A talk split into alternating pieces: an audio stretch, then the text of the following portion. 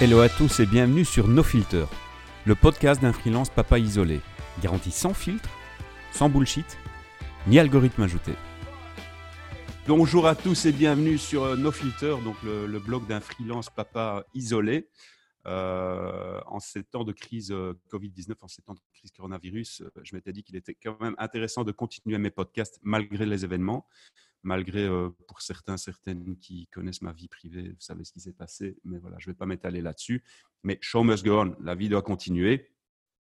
Et euh, j'avais le désir de faire un podcast avec toi depuis pas mal de temps. Et puis quand j'ai vu tes vidéos, effectivement, euh, tes vidéos, tes, tes, tes vlogcasts, blabla, je me suis dit, ben, il, faut, il faut que je, je rebondisse sur l'occasion.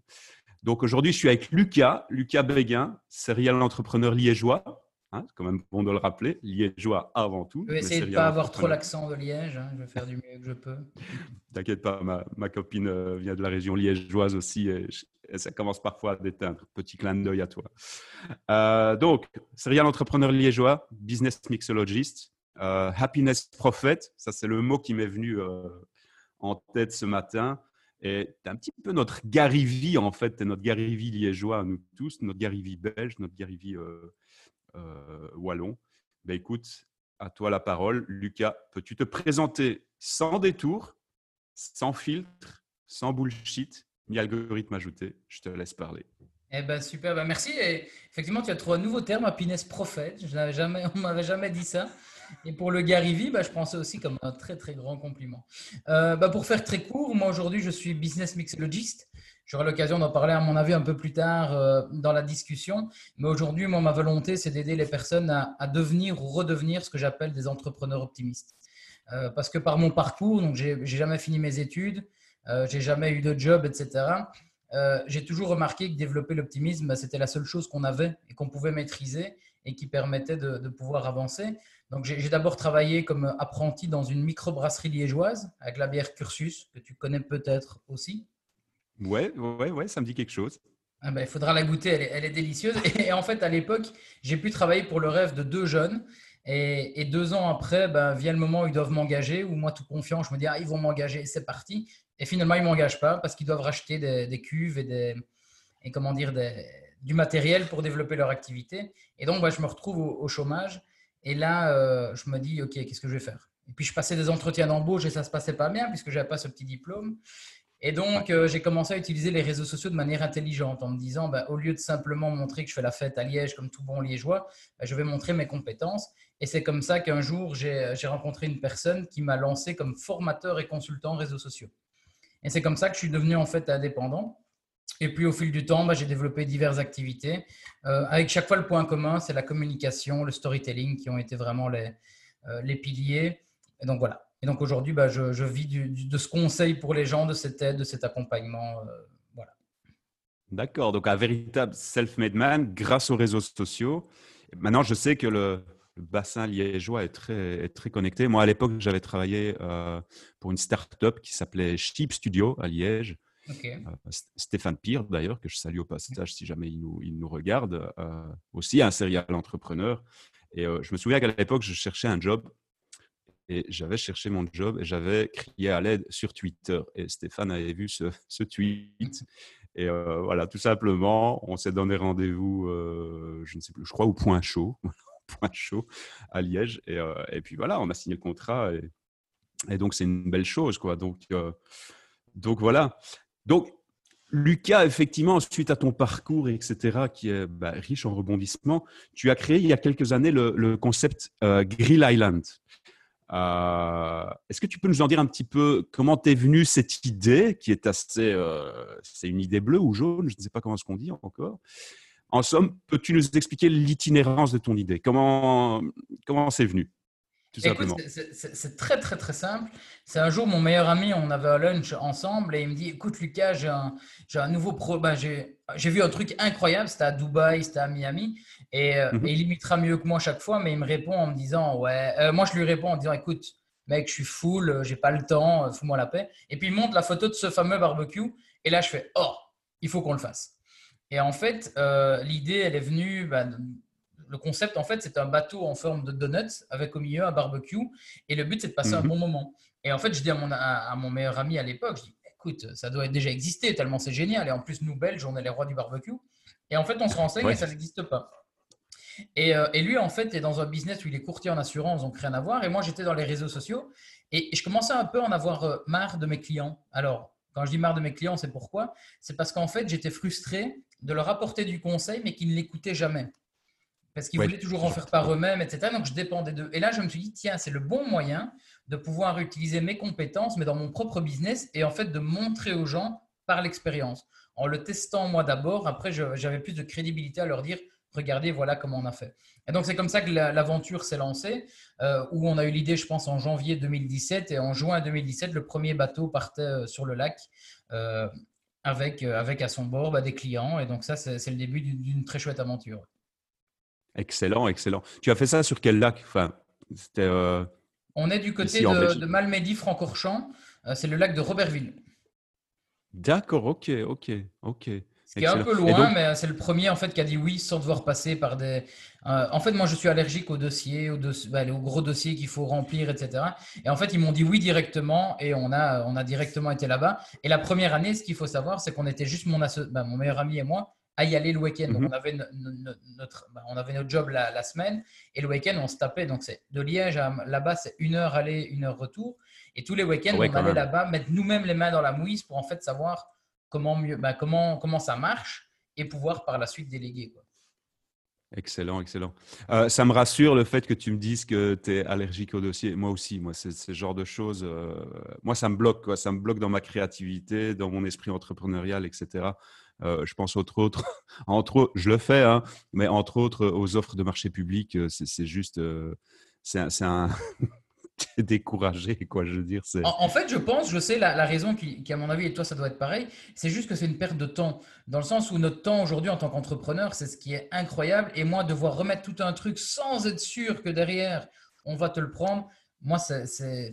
Voilà. Et donc, euh, effectivement, le, j'ai, euh, et je pense que j'ai perdu beaucoup de business. Bah, pas que j'ai perdu, mais je suis passé à côté de certaines opportunités parce que je n'ai pas pris la peine de, rentrer dans ces cadres. Mais voilà, je suis comme ça. Non, mais c'est ça, ça. Écoute, on est comme ça. euh, Si on est freelance, dans le mot freelance, il y a le mot free aussi. Et c'est pas pour rentrer dans des cases, etc. J'avais lu à un moment sur le, forum des social media professionnels Belgium que tu connais dont tu fais partie, euh, quelqu'un qui avait mis en commentaire euh, dans les offres de marché public, il y a deux gagnants. Celui qui remporte le marché et celui qui n'y répond pas. Tous les autres sont perdants, dans le sens où tu perds du temps, tu perds de l'argent, et- etc. Mais, euh, mais bon, voilà. Euh, concernant Grill Island, tu as dû faire une levée de fonds ou comment ça s'est passé? Tu avais tes propres capitaux ou... Alors, bah, l'histoire aussi est incroyable et que ça montre que des fois la théorie c'est bien beau, hein, aller voir des banques qui vont vous prêter de l'argent. Sauf que nous, on a donc il faut savoir qu'un bateau coûtait 17 000 euros et qu'on voulait deux Ah bateaux ouais, pour 34 000 euros. Et on va voir une banque où on se dit 34 000 euros, bah, ça va, ils ont déjà vu pire. Et en fait, on nous a Ouais, dit ouais. OK, mais vous mettez 20 000 euros sur un compte. Et je les regarde en disant, mais Coco, si on avait ces 20 000 euros, je serais pas en face de toi en train de. Et donc, ce qu'il y a, c'est que Ouais. moi, je, je venais de finir, bah, j'avais lancé mon activité, donc j'avais mis un peu de côté. Et j'ai payé, moi, mon bateau directement et mon associé a fait pareil. Et en fait, ce qu'on a rajouté en plus pour être sûr, pour valider un peu le projet, c'est un crowdfunding. Où là, on a, Ouais. on a demandé aux gens, je crois que c'était 10 000 euros, mais en fait, ils prenaient des préventes pour l'activité. Donc, de un, ça faisait du marketing parce qu'on en parlait. Et de deux, Bien ça nous permettait d'avoir déjà de la trésorerie et de valider aussi le projet. Parce que si personne n'avait acheté à ce moment-là, bah, voilà. Donc, et ce qui se trouve, c'est que les bateaux, en fait, on les a eu au tout dernier moment. Euh, donc, on a communiqué et tout sur le concept. Mais voilà, si le crowdfunding n'avait pas marché, on n'aurait peut-être pas, euh, peut-être pas lancé l'activité. quoi. Excellent cette idée de crowdfunding. Euh, Vous étiez passé sur quelle plateforme? Parce que je sais qu'il y a tellement de plateformes, c'est Alors, Kickstarter une ou... elle s'appelait Crowdin. Alors, je pense qu'elle existe toujours euh, aujourd'hui. Euh, c'est Joseph, d'ailleurs, d'Hippolito, qui, est, qui est un ami, qui l'avait lancé. C'est vrai qu'on a été bien accompagné par eux. Et, et Mhm, surtout les astuces, parce que je pense que derrière, il y a aussi des, des tactiques à avoir dans les crowdfunding. Mais clairement, crowdfunding, pour ceux qui nous regardent, c'est pas pour gagner vraiment de l'argent. Je pense pas. C'est juste Oui. plus pour du côté marketing et presse. Euh, voilà. C'est pour communiquer euh, avant tout, quoi, clairement, pour pouvoir euh, générer un awareness sur, sur, sur, bah, sur ton projet, quoi, tout simplement. Quoi. Donc, excellent. Mais moi, j'ai adoré ce concept de Grill Island. Je trouve ça vraiment, vraiment sympa. C'est pour ça que je voulais poser la question. Quoi. Euh, Lucas, moi, je suis tombé sur ta page Facebook Business Mixology et j'ai trouvé ça juste extraordinaire. Quoi. Est-ce que tu peux nous expliquer en quelques mots euh, qu'est-ce que le concept Business Mixology et, qu'est-ce qui t'a amené à ça, en fait, à développer ce, ce, concept, tout simplement? Eh bien, écoute, c'est donc l'origine du concept. Avant d'expliquer vraiment le concept, c'est euh, donc moi, tu sais, j'ai une, une agence de com à l'époque, s'appelait In Your Brand, et un jour, bah, je elle marchait, elle marchait bien, mais on n'arrivait pas à sortir des bénéfices chacun, donc ça devenait un peu compliqué. Et en fait, je me rendais compte aussi que j'étais plus animé. Pourquoi? Ben, mhm. Parce qu'en fait, j'avais changé de métier. Moi, à la base, qui suis un créatif, qui a besoin de donner des idées, etc., je devenais plus un manager ou un gestionnaire de projet. Et donc, euh, j'ai décidé, moi, de, quitter ça parce que j'ai eu un choix qui était très égoïste, mais que j'assume aujourd'hui. C'était de me dire, je préfère être bien moi-même que de m'enfermer dans quelque chose pour d'autres personnes et d'autres raisons. Et donc, un jour, je pars au week-end à la mer avec euh, ma compagne, qui elle aussi est dans, dans, le côté freelance, euh, etc. Et mhm. c'était vraiment pour faire une remise en question totale et de me poser la question qu'est-ce que j'aime faire en fait? Qu'est-ce qui m'anime? Qu'est-ce que je sais faire? Et en fait, je me suis rendu compte que le suivi client, c'est pas du tout ce que j'aime faire. C'est-à-dire que moi, j'aime bien travailler quand on est en face à face tous les deux, mais dès que notre, notre séance est finie, je rentre chez moi et parce qu'il faut rien me demander, parce que je n'arrive pas à être euh, organisé assez pour le faire à la place des gens. Sauf quand ça me concerne moi, en fait. Ça, c'est fou. C'est-à-dire, travailler pour moi, je pourrais passer des heures, mais travailler pour les autres, j'ai du mal. Et, on discute, et, vient aussi surtout un, terme que j'utilise beaucoup auprès d'elle, et elle me le ressort, que j'ai le syndrome, le syndrome de l'imposteur. Dans le sens où, quand tu regardes toutes mes activités, je n'ai jamais rien créé. Je ne l'ai pas créé. Grill Island, ça existait déjà quelque part. Euh, In Your Brain, je me suis totalement calqué sur Gary Vaynerchuk. Je voulais ressembler à Gary Vaynerchuk. Je voulais faire le Vayner Média européen. Euh, et qu'est-ce qu'il y a eu d'autre? Bah, Il y a eu des cercles d'affaires que j'ai lancés aussi, mais je n'ai jamais rien créé à zéro. Et là, elle me dit, mais tu es un peu comme un mixologue. C'est-à-dire que le mixologue, aujourd'hui, quand il fait un cocktail, il ne le crée pas. Il va chercher des ingrédients qui existent et il les adapte à leur, euh, à leur cocktail. Quoi. Et c'est là que le terme a sauté dans ma tête, business mixology. C'est en fait utiliser les ingrédients d'une personne. Donc, je ne lui crée pas des ingrédients, j'utilise ces ingrédients forts et j'en fais une recette gagnante pour la personne. Excellent, excellent. Mais euh, c'est super intéressant ce que tu dis parce que j'avais lu, euh, je, lis beaucoup de livres, c'est-à-dire je lis beaucoup le début des livres et euh, je me lasse vite aussi. Donc je lis beaucoup d'extraits de livres et j'avais lu ça dans Tony Robbins où il disait effectivement Tony Robbins c'est aussi une, ressource pour ceux qui nous écoutent et qui nous regardent. C'est aussi une ressource que je conseille vivement. C'est Pouvoir illimité by Tony Robbins et il disait qu'en fait pour avancer dans la vie au niveau entrepreneurial etc ben, souvent on imite et on imite les gens. Et en fait, il dit pour apprendre une chose, on doit imiter. Alors pourquoi je dis ça? Parce que je reviens sur le syndrome de l'imposteur que j'ai beaucoup, moi aussi. Je crois qu'en fait, pas mal d'entrepreneurs l'ont. Aujourd'hui, je fais, je fais aussi des vidéos. Il m'a fallu du temps avant de me dire que, OK, je suis vidéaste. Voilà, parce que je faisais des vidéos avec mon smartphone, etc.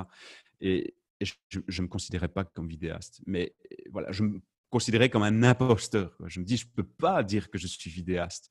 Mais en même temps, si tu n'essayes pas, si tu ne testes pas, euh, ça, ne fonctionnera pas.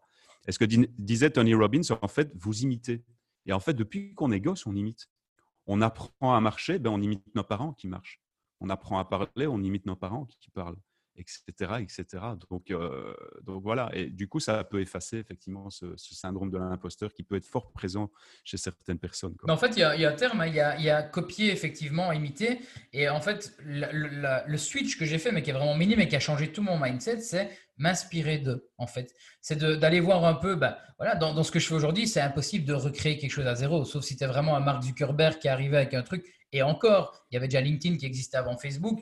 Google, c'est pareil, il y avait déjà Bing mais c'est prendre ce qui existe et le faire à ta sauce pour que ça marche. Et, j'en parlais justement dans mes dernières interviews avec Jean-Charles Delafaille. Je ne sais pas si tu vois euh, qui c'est qui vient d'écrire le, livre de Tout le monde peut devenir inspirant. Oui, il, me semble que j'ai. Oui. Ouais, ouais, ouais, Et donc, et, on parlait et on disait qu'en fait, le burn-out, parce que c'est quelque chose qui, qui touche beaucoup de monde, c'est en fait la taille de ton burn-out est proportionnelle à la taille de ce que tu n'es pas, entre guillemets, par rapport à ton alignement avec toi-même. Donc, plus tu es éloigné de qui tu es vraiment, plus tu as des chances de faire un gros burn-out.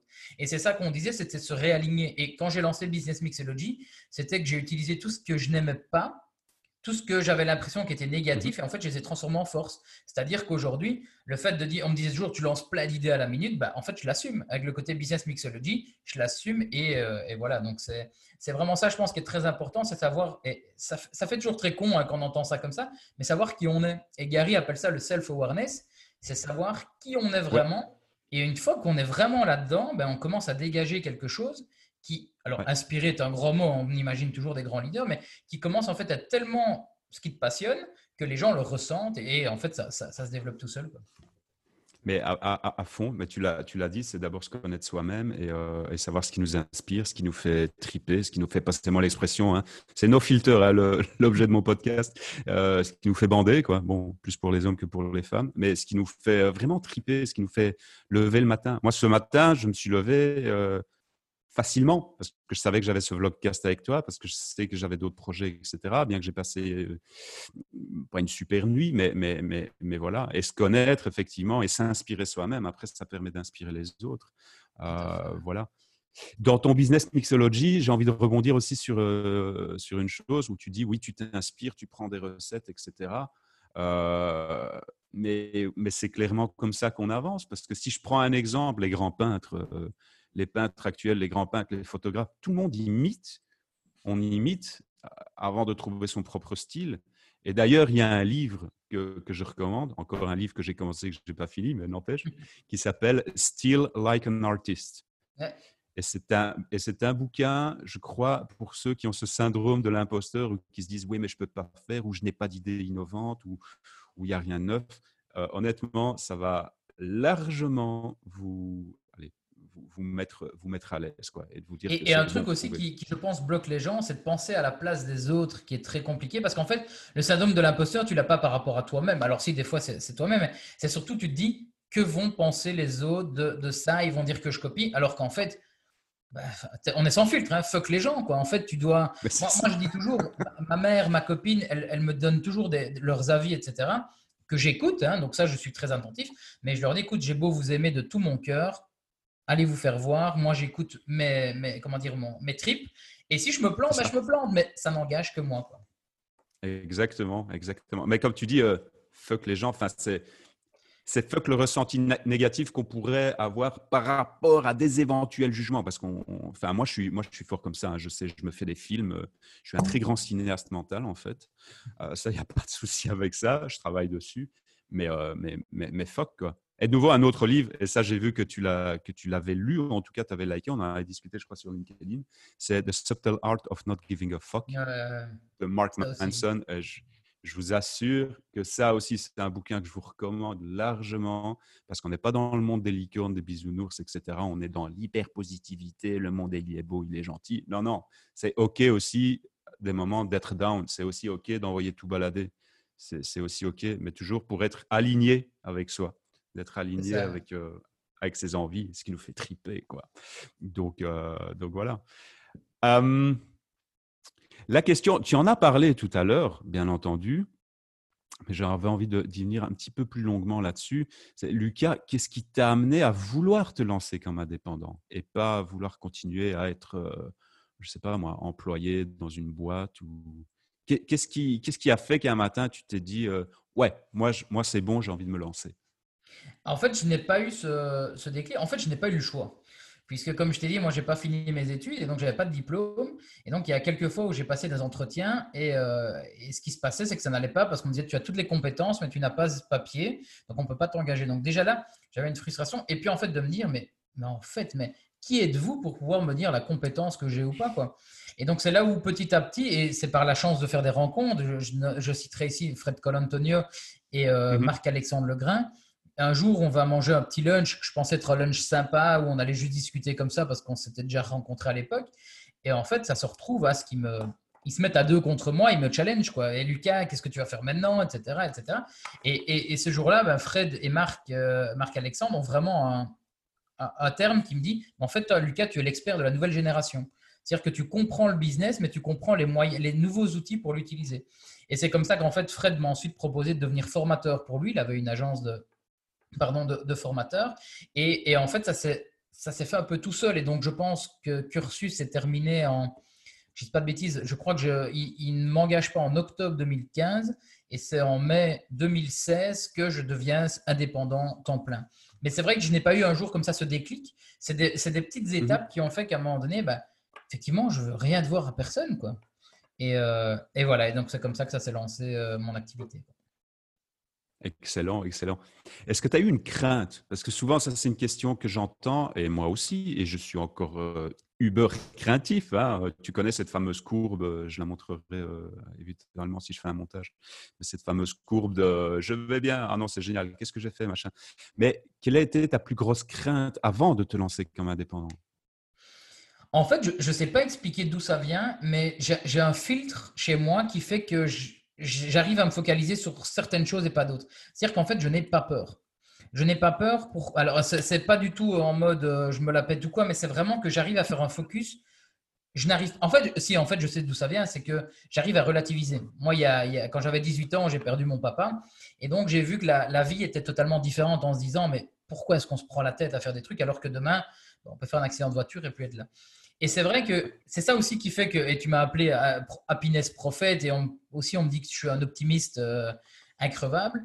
Mais c'est ça en fait, c'est de se dire, mais quand tu fais la, mise en perspective, qu'est-ce qui peut être le pire qui puisse t'arriver?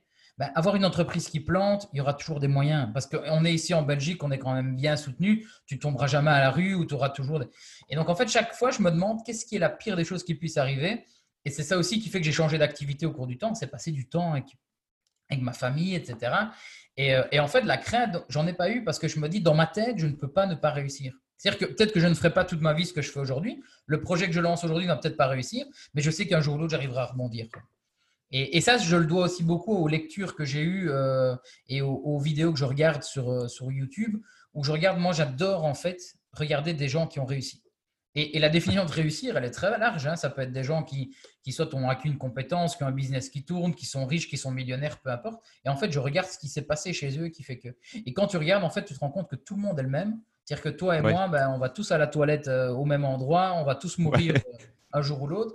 Et en fait, ben, ça, te, ça te relativise, ça te rend optimiste. Et en fait, tu te dis, mais il ne saurait rien de m'arriver. Quoi. Et donc, en fait, voilà. Je pense que je ne savais pas tout. ça, j'ai vraiment su mettre des mots dessus il y a, il y a moins d'un mois ou quoi, où j'essayais de comprendre vraiment, mais pourquoi les gens me voient de manière optimiste? Qu'est-ce qu'ils viennent chercher chez moi quand ils me posent des questions? Et en fait, c'est ça. C'est toujours de dire que peu importe ce qui t'arrive, et voilà, et qu'est-ce que et quoi? Qu'est-ce que tu vas en faire? C'est ce que tu en fais euh, par rapport à ça. C'est un genre, c'est un genre de finalement de lâcher prise et de se, de se focaliser sur le sur le positif. J'en parlais hier avec ma avec ma copine euh, qui elle aussi veut se lancer d'ailleurs. Euh, et elle disait, à juste titre, hein, euh, de faire des colonnes pour, contre, etc.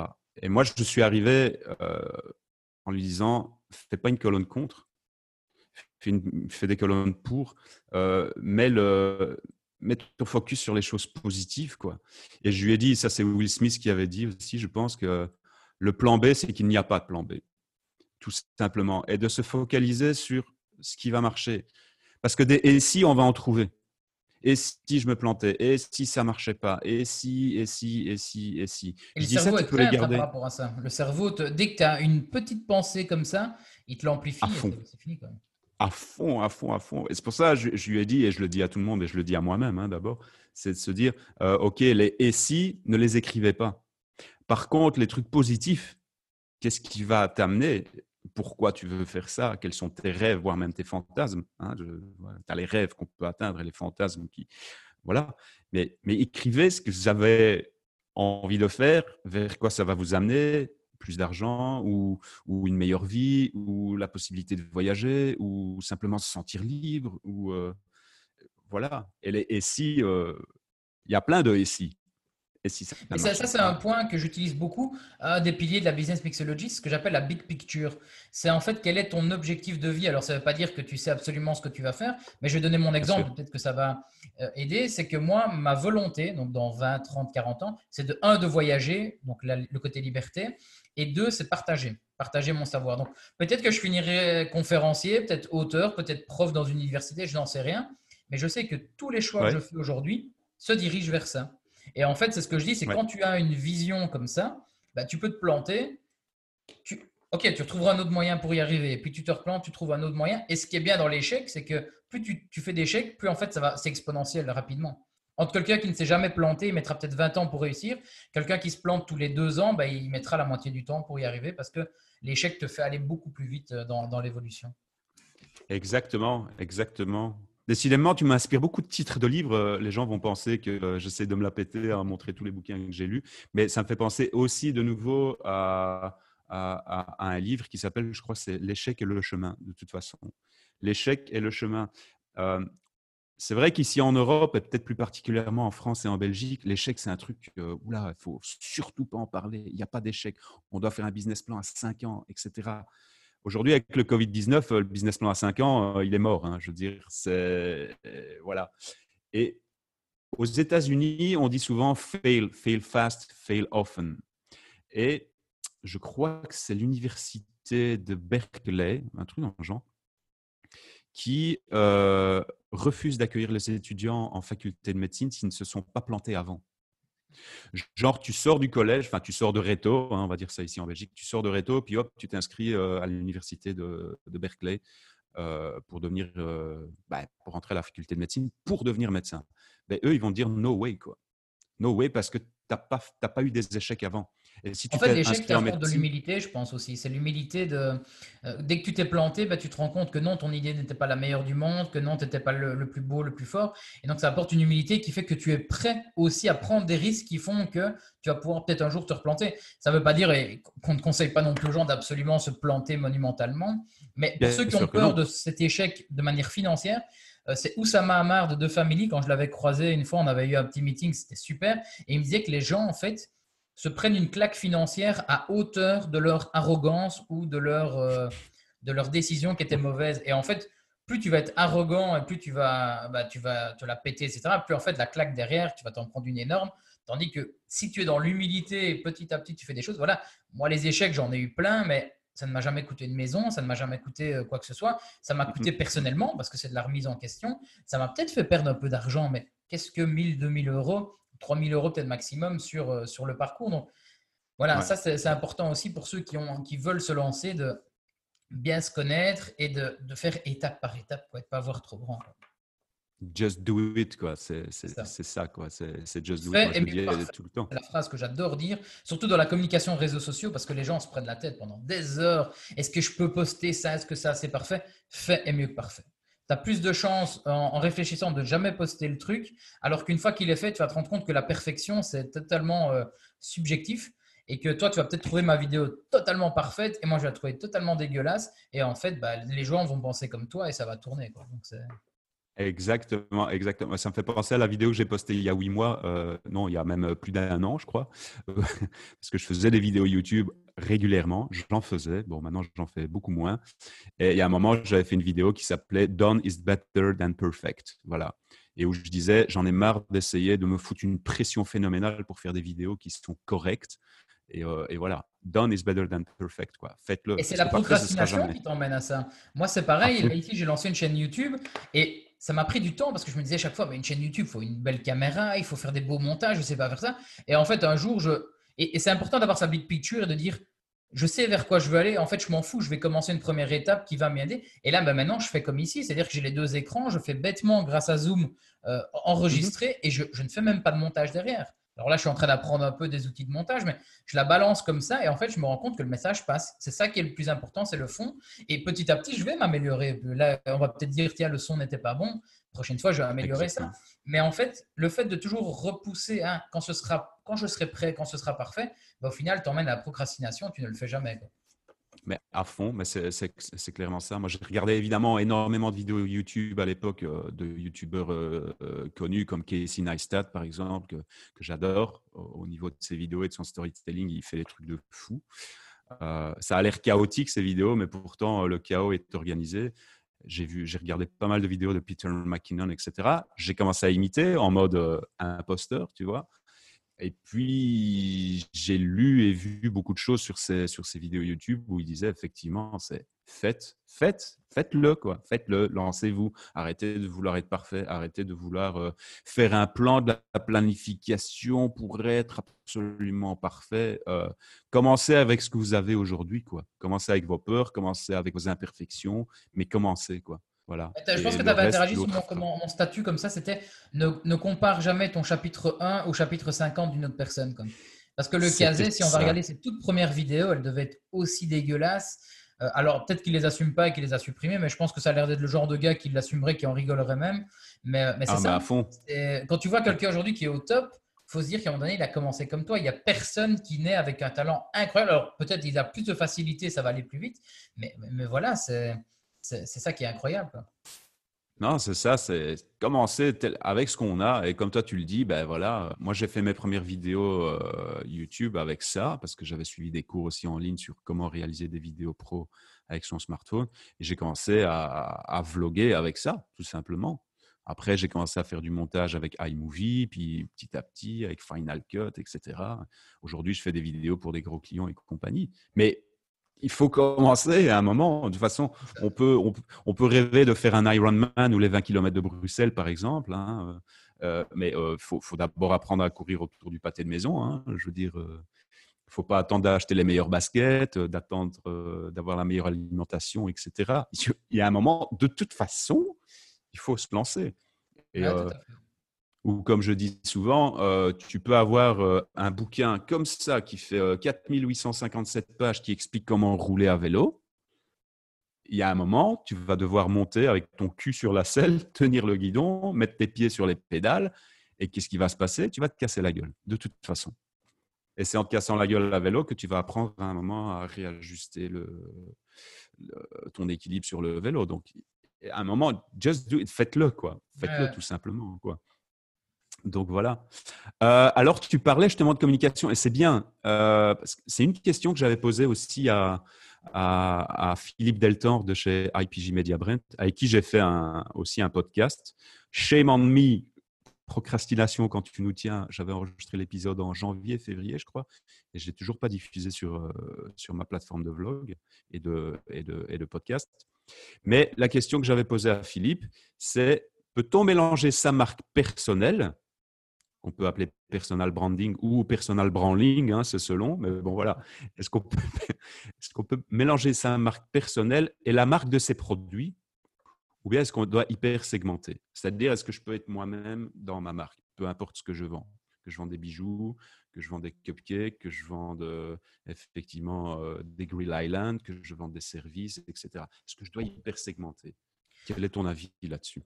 C'est une très bonne question hein, parce que euh, justement, dans la méthode Gary Vee, tu vois que c'est Gary Vaynerchuk qui joue sur son personal branding pour sa boîte. Euh, ce qu'on ne sait peut-être pas derrière, c'est qu'effectivement, est-ce que les gens viennent chez Vayner Media et veulent du Gary Vee? Donc, c'est ça qui est difficile en fait. Si tu, si tu lances ta boîte et que tu l'as, comment dire, tu l'as fait sur ton propre nom, c'est que le problème, les gens te veulent toi. Par contre, vu dans l'autre sens, effectivement, moi, mon personal branding me permet de pouvoir lancer des concepts euh, à, entre guillemets, ma, je mets bien des guillemets, ma communauté, mais qui, qui, trouve ça cohérent. C'est-à-dire que mhm. comme j'ai le chapeau serial entrepreneur, bah, si demain je me lance même dans, euh, dans une paire de chaussures ou quoi, bah, les gens vont trouver ça normal parce que ça fait partie de l'entrepreneuriat. Mais par contre, je pense que mes différentes entreprises doivent créer leur propre branding et leur propre communauté pour aussi communiquer en tant que leur marque. Quoi. Parce que avec In Brand, à un moment donné, ce que j'ai eu aussi, c'est que des gens disent ah, c'est toi, Lucas, c'est ton conseil que je veux. Alors que moi, j'avais des équipes euh, derrière qui étaient très compétentes, sinon je ne les aurais pas fait venir. Mais dans la tête des mhm. gens, c'est eux qui veulent. Donc, je pense que le personal branding d'une personne peut aider à, mettre en lumière l'entreprise, mais cette entreprise doit avoir son propre personal branding, son branding d'entreprise, pour aussi dégager quelque chose qui fait que le jour où je veux m'en retirer, je pourrais même mhm. la revendre et elle pourrait continuer. Je ne sais plus qui c'était. Je pense que c'était euh, une marque de, de Nokia. Non, c'était pas les Nokia. Ou c'était Nokia qui avait racheté une marque qui était en train d'exploser. Je pense pas. Je sais plus qui c'est l'exemple, mais l'exemple, c'était une boîte qui tournait super bien. Et un jour, tu as une autre grosse boîte qui veut la racheter euh, parce qu'elle faisait des, 100%, des 200% de, de, croissance. Et quand ils l'ont racheté, la personne s'est retirée et en fait, ça a rechuté. Parce que c'était plus, c'était, il avait fort fait sur son image, sa vision. Bah, c'est un peu comme Apple avec Steve Jobs. C'est ce que j'allais dire. C'est ce que j'allais dire. c'est très compliqué à répondre. Et c'est ça que je pose toujours comme question. Quelle est votre vision long terme par rapport à l'entreprise que vous allez lancer? Est-ce que si vous voulez un jour être 300 dans la boîte, etc., pour moi, il faudra avoir un branding d'entreprise quand même. Par contre, si vous voulez rester freelance et rester tout seul et faire ce qu'on appelle le soloprenariat, comme maintenant je le fais aujourd'hui, j'ai pas de mal à dire c'est Business Mixology by Lucas Beguin. Parce que je sais que moi, mon but, je ne veux plus avoir d'équipe parce que je, je, suis tellement quelqu'un qui change d'avis rapidement que les gens n'arrivent pas à me suivre derrière quand j'ai des équipes. Et donc voilà, je sais que je resterai tout seul. Donc là, je n'ai pas de mal à utiliser mon nom et mon image pour développer ça. Ouais, ouais, bah écoute, voilà. Moi, ça me rassure. Euh, en fait, je te posais la question parce que moi, j'ai mon point de vue aussi. Et c'est, euh, je donne des cours dans, dans, pas mal d'écoles, euh, des hautes écoles, etc., où ils sont encore très focalisés. Euh, ça, c'est du B2B, ça, c'est du B2C, ça, c'est du ce que moi j'appelle du bullshit to bullshit. Hein, je veux dire, c'est bon. Les, mais non, mais les gens, ils sont derrière un écran. De toute façon, aujourd'hui, c'est comme ça, surtout maintenant avec le Covid-19. Et je parle plus. de l'humain à l'humain, c'est ça. C'est ça, c'est fou que tu me dises ça parce que c'est ce que j'utilise à chaque fois dans mes cours. Moi, je parle de, marketing H2H, quoi, human to human. Il n'y a plus de B2B, 2 C, 2B, 2 bullshit, c'est terminé. Et, euh, et moi, dans le cas de ma marque, c'est vrai, bah oui, de ma marque en fait. Euh, à l'époque, je travaillais en agence de com. J'ai mon prénom qui est assez unique aussi, Désiré, il n'y en a pas 3000 en Belgique. Hein. Euh, voilà, merci papa et maman pour le prénom d'ailleurs, qui a été difficile à porter, mais bon, finalement, maintenant, j'en ai fait ce que je considérais comme une faiblesse, j'en ai fait une opportunité, voire même une force. Et quand j'ai quitté l'agence de com, je cherchais un nom pour l'agence que j'allais lancer, en tout cas pour ma marque. Et j'étais parti dans des, dans des délires très communicationnels du genre euh, euh, Purple Communication ou Blue Chili ou whatever. Et, puis je me suis dit, mais non, ça va pas parce que dans 5-10 ans, peut-être que ce sera plus tendance cette marque. Et puis j'ai réfléchi, réfléchi, réfléchi, réfléchi, et je me suis dit, mais les gens, ils ont envie de bosser avec moi. Et c'est vrai, c'est vrai, parce que quand j'ai annoncé à mes clients, lorsque je travaillais en agence comme, euh, comme employé, que je quittais l'agence, ils m'ont dit, nous, on te suit parce qu'on veut bosser avec toi. Et je me suis dit, ils désirent bosser avec moi, sans, allez, sans, sans, me jeter des fleurs. Et puis je me suis dit, mais en fait, c'est très très simple, je vais appeler mon agence Desired, l'agence qu'on désire. Et Desired, ben, ça colle, parce que désirer, et, euh, et et qu'aujourd'hui je fasse de la com, que demain je fasse effectivement des conférences, aussi c'est mon rêve, hein, de faire une conférence TED, pourquoi pas, j'en sais rien, on peut avoir des rêves de fou, ou que demain je lance une marque de chaussures ou, de véhicules électriques ou, ou d'hypomobilité, Desired, ça fonctionne quoi. Ouais, tout à fait. Donc voilà. Et parce que, parce que oui, moi, dans mon cas, les gens veulent bosser avec moi, les gens me connaissent, et donc moi, à ce moment-là, je mélange euh, ma marque perso et j'en, j'en crée des sous-produits via Desire. Donc voilà. Mais c'est pour ça que je posais la question à savoir est-ce qu'on euh, peut la mélanger, on ne peut pas la mélanger. Euh, euh, bah, je crois qu'il n'y a, pas de, il y a pas de recette miracle. Hein. Je pense que ça va dépendre un peu au cas par cas. En fait, les gens cherchent toujours aussi cette fameuse réponse. Mais il y a des choses, des fois, c'est essayer, vous verrez. Moi, c'est en essayant que je me suis rendu compte que ça ne marchait pas comme Gary Vee aux États-Unis, que c'était pas, que j'étais pas non plus. voilà, donc parce qu'après, effectivement, dans l'autre sens, un jour, tu vas grandir, Desired va, va grandir, tu vas avoir des, employés. Bah, c'est aussi mhm, mhm. l'éducation du client de dire écoutez, certes, vous faites appel à l'entreprise, mais ce n'est pas à moi. Et limite, moi, la, façon que j'avais trouvé pour séparer, pour qu'ils comprennent, c'était OK, vous voulez un entretien avec moi et uniquement moi, bah, c'est plus cher. Mais c'est compliqué aussi parce que dans l'autre sens, ça veut dire que tu sous-estimes peut-être ton équipe en disant bah, pourquoi en allant travailler avec toi, c'est beaucoup plus cher que si je travaille avec le reste de ton équipe, alors que tu me dis qu'ils sont au même. Ben, qui, voilà, comme je dis, il n'y a pas de recette miracle, il faut trouver un peu comment ça fonctionne. Quoi. Mais, euh, Oui, et puis de toute façon, il faut essayer. Quoi. Je veux dire, on peut tirer des plans sur la comète, euh, faire des plans dans tous les sens avec des KPI, des objectifs, et tout ce que tu veux. Je veux dire, il y a un moment, tu dois te lancer. Quoi. Point barre. Quoi. Point barre. Quoi. Tu parles beaucoup de Gary Vee et euh, et moi aussi, je suis un grand fan, euh, je, suis vraiment un, très très grand fan de, Gary Vee. D'ailleurs, c'est probablement la personne qui m'a le plus euh, motivé et inspiré dans mes choix entrepreneuriaux, mais aussi celle de, par exemple, lancer sur TikTok, parce que Gary Vee avait dit dans un de ses podcasts, ouais, mais allez-y, lancez-vous sur TikTok, etc. Euh, donc du coup, je me suis lancé sur TikTok dans le but de donner des cours TikTok. Maintenant, je donne des formations TikTok ici en Belgique, en Suisse, etc. Tout ça pour dire que Gary Vee m'a inspiré, mais un truc de fou toi, qu'est-ce qui t'a inspiré chez lui, chez Gary Vee? Qu'est-ce qui t'a euh, qu'est-ce qui t'a inspiré tout simplement? Ce qui m'a inspiré chez lui, c'est que je trouve que alors c'est le, premier qui a réussi à mettre des mots sur ma façon d'agir. C'est-à-dire que j'ai toujours été complexé. Les gens, ils me disaient toujours dans les conseils, c'est fais qu'un seul business, focus-toi à 100% dessus, etc. Et en fait, j'arrivais pas parce que j'ai besoin, et maintenant que je me connais encore mieux, j'ai besoin d'être sur différents trucs. Et un jour, il a dit une, phrase qui a vraiment été le déclic, c'est il a dit, je me vois comme le mec au cirque qui a euh, les tiges avec les assiettes dessus. Vous tu, tu lances, en fais tourner une, puis tu fais tourner. Et en fait, je me vois dans mes business comme ça. C'est-à-dire que je lance plein de trucs et s'il y en a un qui tombe, qui tombe bah, c'est pas grave, j'ai les autres. Et, depuis ce moment-là, c'est vrai que tout ce que. Moi, j'ai un problème, en fait, c'est d'arriver à exprimer ce que, ce que je pense de, manière structurée. Je suis pas très bon. Et je trouve qu'en écoutant ces conférences, etc., chaque fois, je n'apprenais pas grand-chose, mais j'étais là, mais oui, en fait, c'est comme ça qu'il faut le tourner. Il arrivait toujours à le tourner. En fait, il, il utilise un storytelling qui est incroyable.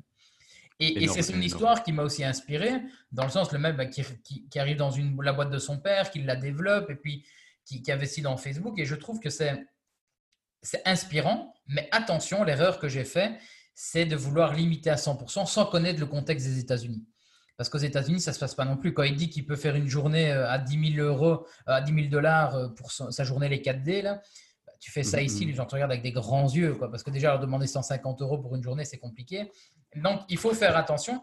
Mais c'est vrai que c'est ça qui m'a inspiré, c'est son côté aussi cut de bullshit. Quoi. C'est, en fait, il avait lancé un truc comme ça, c'était chaque fois que quelqu'un donnait une excuse, il faisait et. Ah, ça, ne va pas aujourd'hui. Et. et mon business, ça ne se passe pas bien. Et, et en fait, je, trouvais ça vraiment incroyable. Donc, il m'a vraiment inspiré dans ce sens-là, où je me suis dit, bah, en fait, j'ai trouvé quelqu'un qui était, qui était comme moi. Et, qui, et en fait, ça me donne aussi une, une vision à suivre par rapport à ça. À fond, à fond. Et quand tu dis le et, c'est mon et si. Et si ça marchait? Et si, euh, et si ça se plantait pas? Et si ce serait un succès? Et si, ouais, non, ce gars, moi, euh, honnêtement, il m'a, il m'a, il m'a aussi beaucoup, euh, beaucoup inspiré, quoi. pour toi, quel est le meilleur bouquin de Gary Vee que tu aies, que tu aies lu? Enfin, si tu as lu certains de ses bouquins, parce que moi je les alors, alors, il m'en reste encore un ou deux à lire, ce qui est incroyable parce que je suis sûr en plus c'est ceux les, les, meilleurs. Il y a le, il y a le Jab Jab que je n'ai pas encore lu niveau réseaux sociaux est vraiment top. Mais un qui m'a vraiment, vraiment inspiré, il était en deux parties. C'était Crush It dans un premier temps, qu'il avait écrit en 2009, où c'était comment utiliser les réseaux sociaux pour développer son personal branding et, son, et ses projets, mhm. que je trouvais déjà très mhm. top. Et quand il a fait Crushing It, où là, en fait, il revenait sur ceux qui avaient lu son livre et il faisait des partages d'expériences. Et je trouve que ça, c'est encore plus enrichissant. Pourquoi? Parce que tu ne te ressens peut-être pas dans Gary Vee ton business n'est pas le même. Et donc, des fois, il y en a qui ont du mal à écouter ses conseils et de dire, mais moi, je fais un truc qui n'a rien à voir, comment est-ce que ça pourrait faire? Et là, il arrivait avec des exemples concrets dans des domaines totalement différents de personnes qui expliquaient comment ils avaient lu le premier livre et comment ils l'avaient appliqué.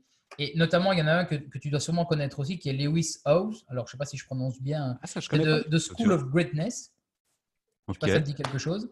Il a aussi lancé un podcast qui tourne très bien. Et en fait, il explique qu'il était tout seul à New York un jour. Bah, il venait d'arriver. Il connaissait personne. Et il a commencé à rencontrer un max de personnes en organisant des petites soirées de networking où il faisait se présenter deux, trois personnes. Et c'est devenu petit à petit euh, une personne aujourd'hui qui a écrit un livre, qui a The School of Greatness, qui est vraiment euh, un truc sur le développement personnel. Et ça, ça m'a inspiré parce que moi, j'étais cette personne où je n'avais pas les, mêmes compétences que Gary pur et dur, à savoir mm-hmm. son côté visionnaire, de savoir ce qui va arriver après.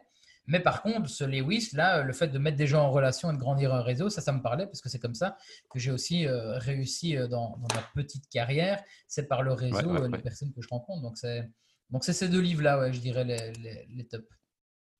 Ah bah bah c'est bien que tu me le dises, comme ça je sais sur quel bouquin je dois focaliser mon attention. Parce que j'en ai, j'ai téléchargé des extraits, j'ai acheté des livres aussi sur Kindle Amazon, dont un de ces livres qui s'appelle The, Thank You Economy.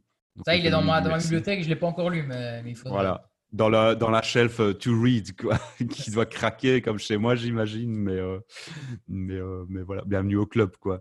Mais j'essaie de mettre une structure maintenant. De, en fait, moi maintenant, je, bah, on en parlera peut-être après, je me suis lancé dans le, dans le digital, l'infoprenariat. Et maintenant, ce que j'essaie de faire, c'est lire des livres et les transformer directement en une formation de deux heures. Parce que, un, ça me permet de partager aux gens ce que je viens d'apprendre, mais deux, le fait de le partager, tu l'assimiles encore plus. Et c'est vrai que maintenant, je me suis mis une routine, et là, le Covid, pour moi, c'est une opportunité incroyable de reprendre le temps, d'aller lire un livre, d'aller structurer, et puis d'essayer de l'appliquer. C'est ça. Hein. Clairement, clairement. Ben justement, c'était euh, c'est dans deux questions là, par rapport au Covid-19, parce que gros chapitre. Pas un gros chapitre du podcast, un gros chapitre de manière euh, globale. Euh, toujours concernant Gary Vee, si tu devais le rencontrer, quelle question lui poserais-tu? Je ne sais pas. Eh ben, écoute, c'est super que tu poses la question. Je suis reparti à New York il n'y a pas longtemps avec ma, avec ma, ma, copine et on est passé devant ses bureaux. Eh ben en fait, je ne sais pas ce que je lui poserais comme question. Je crois que je n'aurais même pas une question à lui poser en fait. Je crois que ce serait d'abord un merci, tout simplement parce que, euh, alors pas, pas, merci dans le sens tu as sauvé ma vie, tu m'as changé la vie, mais par contre merci de m'avoir montré les possibilités qui existaient, de savoir que le fait de faire partager un message et grâce aux réseaux sociaux, c'est ce qui apporte. Et, je t'avoue que c'est mhm, vrai que une question comme ça, je me, je me, demandais même, tu vois, je me dis, elle va peut-être me faire une surprise et organiser un meeting avec lui parce que je sais qu'il accepte souvent mais je ne sais même pas ce que je lui demanderais là comme ça. Ce serait dans le moment, peut-être euh, dans la discussion, mais je ne sais pas ce que je lui demanderais. Euh... Je ne sais pas. Ouais, ouais, ouais.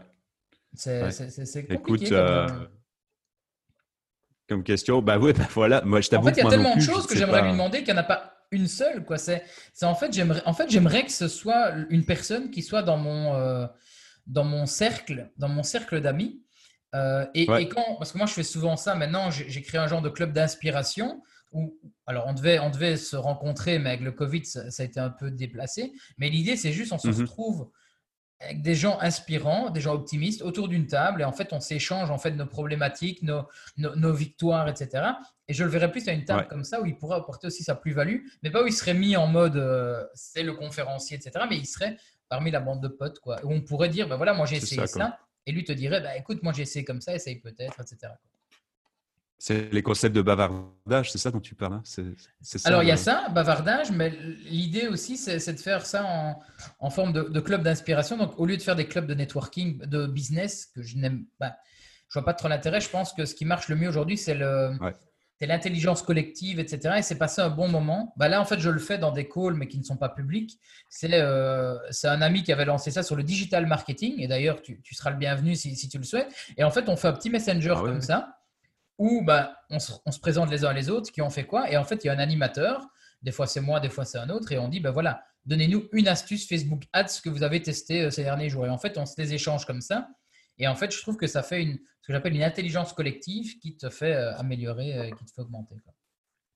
Ouais, clairement. Moi, je crois beaucoup en ça, hein, le partage des connaissances. Euh, pour moi, pour moi, enfin, c'était le but d'Internet de toute façon, les réseaux sociaux, etc. Partager la connaissance, etc. Moi, j'ai toujours été là-dedans, dans le partage des connaissances. J'aime bien apprendre, euh, expliquer aux gens comment je me suis planté et surtout ce qu'il ne faut pas faire, quoi. Et euh, il y a encore beaucoup de gens qui me disent, oui, mais tu n'as pas peur qu'on pique tes connaissances, etc. Non, j'ai pas peur parce que c'est pas parce que je te pique ton permis de conduire que je sais conduire, quoi. Tu vois ce que je veux dire? Et surtout, c'est pas le même vécu. Tu vois, il y en a, il y en a qui ont peur de, euh, de, de, de, copier un contenu. Il y en a qui me disent, mais si tu montes tout le, contenu de ta formation, on va te copier. Mais moi, je sais très bien pour avoir donné plein de formations que je casse personnellement les codes par rapport à ceux que je connais. C'est-à-dire que je vais jamais avec des slides. C'est-à-dire que moi, ma première question, c'est de dire tiens, aujourd'hui, qui êtes-vous? Que faites-vous? Qu'attendez-vous de cette formation? Et en fait, j'ai une structure dans ma tête. Il ne faut pas dire que je viens avec les mains dans les poches. J'ai une structure. Mais voilà. Ah, par contre, quelqu'un qui aurait vu le, programme, bah, lui, il le ferait peut-être en mode purement récital, etc. la seule chose qui nous différencie de nos concurrents de quelqu'un d'autre, c'est nous-mêmes, en fait, puisqu'on a une vision différente, on a une façon de faire différente. Et donc, euh, donc moi, j'ai pas peur de ça. Et justement, je dis aux gens, copiez-moi, imitez-moi. Euh, quand je fais des publications, inspirez-vous-en pour créer les vôtres. Mais le message est différent dans le fond. Non, clairement, clairement à nouveau, c'est comme tu dis, c'est se connaître, euh, c'est se connaître soi-même de toute façon. Quoi. On approche doucement de la fin. J'ai encore trois dernières questions. J'espère que tu as encore du temps. Ouais. Oh oui, j'ai bloqué le temps, donc il n'y a pas de souci. Alors justement, on va arriver au, chapitre qui nous occupe tous euh, aujourd'hui. C'est bah oui, c'est le coronavirus, la crise, la crise Covid-19. Ma question, c'est un peu, c'est une question un peu fourre-tout. C'est comment la crise du Covid-19 a-t-elle impacté ton business? Comment est-ce que cette crise va-t-elle impacter le business des entrepreneurs de manière globale? Je parle euh, principalement en Belgique. En clair, la sous-question de tout ça, c'est est-ce que c'est plutôt une menace ou est-ce que c'est plutôt une opportunité, justement? Excellente question. Alors, pour répondre, je vais essayer de répondre dans l'ordre. Comment ça a impacté mon business? Euh, Ce mhm. qu'il y a, c'est que depuis le mois de, de mois d'août de l'année passée, euh, j'ai voulu recréer mon business, c'est-à-dire que je dépendais beaucoup de formations présentielles, etc. Et je dépendais beaucoup de mon, de mon tarif horaire, savoir si je travaillais, ben, j'étais payé, si je travaillais pas, j'étais pas payé. Et donc depuis le mois d'août, mhm. j'essaye de mettre en place ce que j'appelle une, une, scalabilité à mon business. C'est quoi la scalabilité? C'est le, terme anglais de scaler. C'est en fait mhm, mhm. gagner plus que ce que je ne peux produire. En, en utilisant les outils d'Internet, c'est comment produire plus tout en faisant le même effort. Et donc, ça, c'est ce que certains appellent en fait le revenu passif. Mais je déteste ce terme-là parce que c'est pas passif pour un bal. Tu dois travailler comme un fou dessus pour que ça marche. Mais c'est vraiment, c'est dire comment en faisant la même action, je peux augmenter ma rentabilité. Et donc, depuis le mois d'août, j'ai commencé à me créer un catalogue de formation en ligne. J'ai commencé à, faire en sorte que mes coachings, je puisse les faire à distance aussi. J'ai aussi créé des produits qui font que, euh, ben, en fait, même dans le business réel, à l'époque, j'avais remarqué que à l'époque d'In Brain, on facturait nos clients pour gérer leurs réseaux sociaux entre environ entre 500 et 1500 par mois en fonction de ce qu'ils prenaient. Mais pour gérer mhm. un mois. Et un jour, j'ai organisé une formation de 3 heures où c'était 150 euros par personne et on était 6 personnes, je crois. Ça veut dire qu'en 3 heures, on gagnait 900 euros qui était la moyenne de ce qu'on gagnait sur un mois. Et là aussi, ça a commencé à réfléchir et c'est une technique que j'utilise souvent, c'est la technique du paresseux. Comment gagner plus en faisant moins? Et en fait, comme j'ai mis tout ça en place, bah ici, pour répondre à ta question, comment ça impacte? Bah Oui, j'ai perdu certaines conférences qui étaient en présentiel, j'ai perdu certaines formations, mais qui sont déplacées. Mais par contre, je mhm. continue à gagner ma vie puisqu'il y a la vente de formation en ligne, euh, il y a la vente de coaching en ligne, il y a des groupes aussi où les gens s'abonnent pour être dans un groupe secret où on peut discuter, etc. Bien sûr. Donc en fait, personnellement, et, j'ai peur que ce soit égoïste dit comme ça parce que je sais qu'à côté, il y en a qui, qui souffrent, mais mais je ne le ressens pas encore trop. Et surtout, c'est une opportunité parce que j'ai le temps de mettre en place tous ces process qui faisaient que dans ma vie de tous les jours, quand tu travailles sur un business et que tu veux en développer un sur le côté, bah, il passe après. Là, comme mon business principal, à savoir les, formations, le présentiel, etc., a été mis de côté, bah, j'avance de manière incroyable et quand l'économie va repartir, bah, je serai prêt. quoi. Et je pourrai continuer à faire mon taf euh, et tout ça. Donc, c'est une phrase que je dis souvent, c'est que les gens, en fait, ils travaillent dans leur business et pas sur leur business. Et, c'est vraiment un truc que je fais depuis six mois, c'est me dire, à un moment donné, je prends une journée pour réfléchir à mon entreprise, à savoir comment créer un nouveau service, comment réfléchir à ça, comment améliorer Chikuchak. Euh, c'est comme le boulanger, ben, le boulanger il travaille dans son business, c'est-à-dire qu'il vend ses pains et il ne se pose pas de questions. Il se lève le matin à 4 heures, il les fait, puis il part.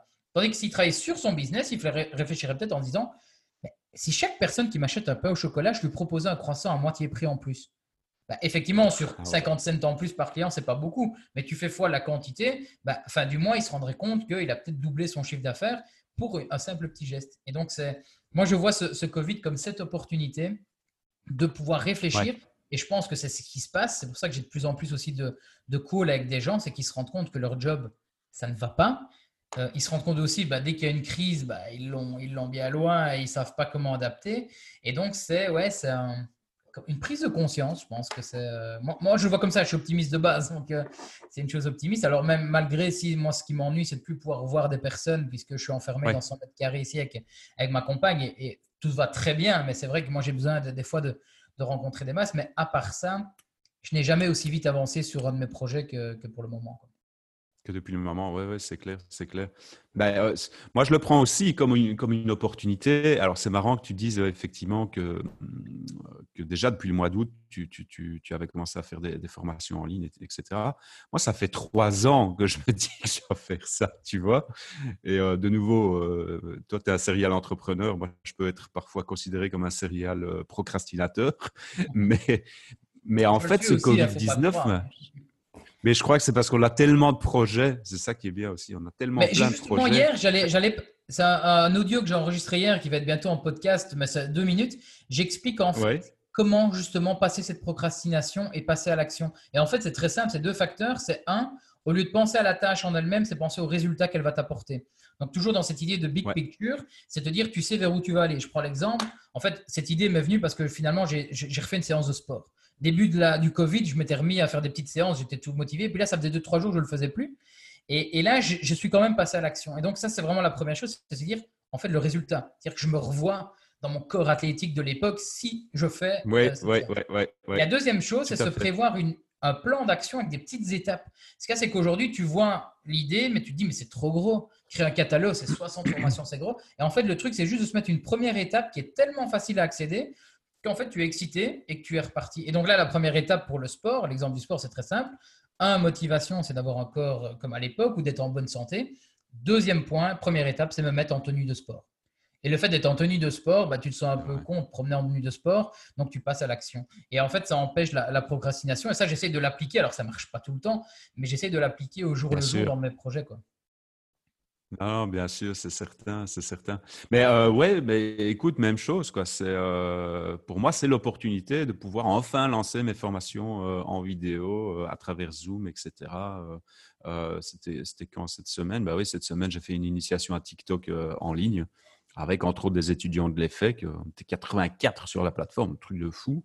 Ah et, et, voilà, quoi. Tu vois, la semaine passée, j'ai lancé un Q&A que je vais essayer de faire tous les mois. Euh, c'est un Q&A gratuit de deux heures, voilà, où les gens, entrepreneurs, euh, digitaux ou pas, ou qui veulent se lancer, me posent les questions. Si j'ai la réponse, tant mieux. Si j'ai pas la réponse, ben, je vais essayer de la chercher. Je les intègre dans un groupe Facebook aussi. Et, puis voilà, comme ça la mayonnaise prend. Et puis euh, on en sort riche, quoi. Je sors riche aussi de leurs questions, parce qu'il y a des questions auxquelles je n'aurais pas pensé. Tu vois. Donc donc voilà, donc ouais, clairement opportunité. Penses-tu que pour les business, c'est une euh, opportunité Ouais, dis-moi. L'idée que j'avais aussi, c'était en fait parce que je savais pas que j'allais pas prévoir le Covid. Je me dis pas, il va y avoir un virus et ça va être tous bloqué. Mais l'idée que j'avais derrière, c'était que je voulais, dans ce côté entrepreneur optimiste, c'était vivre selon mes propres contraintes. C'est-à-dire que je prends l'exemple, à un moment donné, je vois des gens qui travaillent, qui travaillent, et puis seulement ils prennent des vacances. Et moi, l'idée, c'était de me dire, tiens, aujourd'hui, j'ai envie de partir en voiture à la mer, et qu'est-ce qui m'en empêche? Donc, j'ai en fait réfléchi à mon business et, j'ai eu une interview avec David Valls, Imaginant, alors j'espère que je prononce bien son nom, qui lui parlait de business bonheur et qu'en fait, dans les business plans, dans les business models Canva, il n'y a jamais le point par rapport à toi, ce que tu veux comme business. Il y en a qui disent, bah, je veux être plus proche, je lance mon business pour être plus proche de mes enfants. Et puis tu te rends compte qu'en fait, ils travaillent de 9 à 18 et ils ne voient pas leurs enfants.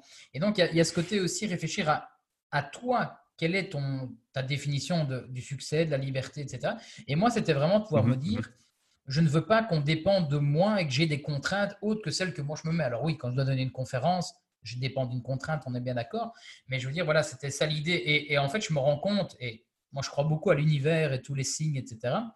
Euh, c'est ça qui arrive. Et en fait, ça n'a fait que me conforter dans ce que je faisais. Là où beaucoup sont en train d'être dans le doute, j'ai des gens au téléphone qui disent, mais j'ai besoin d'un coup de boost parce que mon business, ça va pas aller, etc.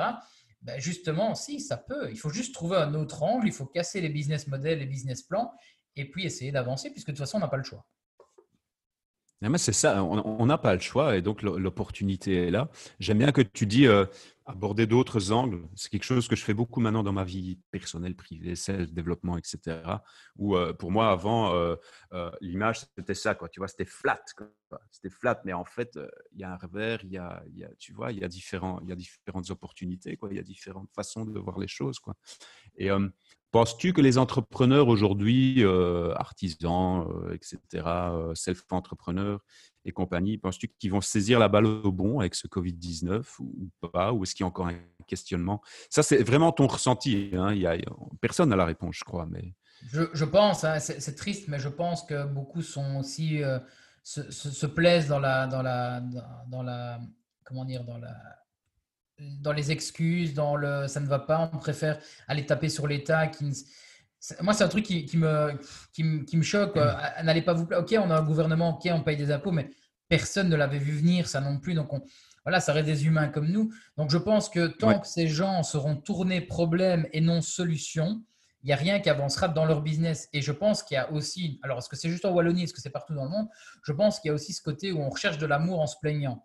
Il y en a qui vont se plaindre sur les réseaux sociaux parce qu'ils ont un manque de confiance en eux. Et donc derrière, ben, va avoir, mais non, ma chérie, ça va aller, mon, allez, courage et tout. Et en fait, tu, tu te prends de la dopamine dans la tête parce qu'il y a des gens qui viennent. Et en fait, ce que je dis toujours, c'est, et je pense que c'est un truc psychologique que certains psys travaillent aussi, c'est aller chercher de l'amour en se plaignant. C'est comme quand on se fait larguer par une copine, bah, c'est pas en venant de chialer comme un petit en disant que je suis misérable et tout qu'elle va revenir. Puisque justement, tu as l'impression qu'en étant en montrant ça, ça, le tire. Alors, pas du tout. Et donc, je pense que les entrepreneurs, c'est pareil.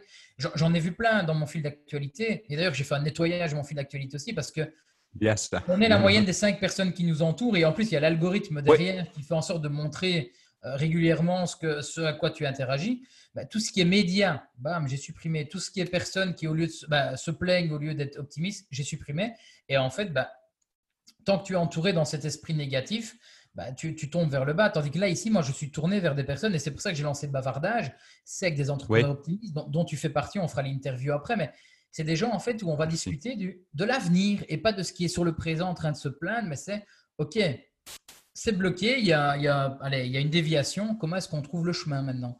Et, ça, je pense que si tu n'as pas ce mindset-là, tu n'avanceras pas. Et donc, pour répondre à ta question, je pense que malheureusement, et je n'ai pas les mhm, chiffres hein, parce mhm. que je ne me connais pas du tout les chiffres, mais 75% des entrepreneurs vont plus se plaindre et, essayer qu'on trouve une solution pour eux plutôt que eux trouver leur propre solution pour s'en sortir. Alors, encore une fois, je tiens, pour ne pas me faire incendier, à dire qu'il y a des domaines qui sont très compliqués. Parce qu'après, on me dit, oui, mais moi, trouve-moi un peu un truc. Je peux pas, mais il y a toujours moyen. Alors, parce que moi, je suis pas dans leur domaine non plus, je suis pas dans leur tête, mais je pense qu'il y a toujours un moyen de, de renverser le business model et de se dire surtout, ça c'est une question d'humilité, si quelqu'un d'autre qui est dans le même domaine que moi arrive encore à avoir des contrats, pourquoi pas moi? Et donc là, là, de là, euh, c'est là que part ta réflexion. C'est vrai que c'est pas facile pour certains business. Euh, j'ai eu un call avec ma, ma, comptable il y a quelques jours, hein, parce que bon, aussi, euh, en tant qu'entrepreneur, le report de la TVA, les charges sociales, etc., etc. Hein, c'est un peu la merde quand même, mais bon, on va pas trop se plaindre non plus. Et elle me dit, c'est fou parce que dans son village, il commence même à, y avoir de la délation. Elle me dit, exemple, euh, je ne sais plus, je crois que c'est une nana, son, sa boutique de, euh, en tant qu'opticien a dû être fermée. Voilà, c'est comme ça.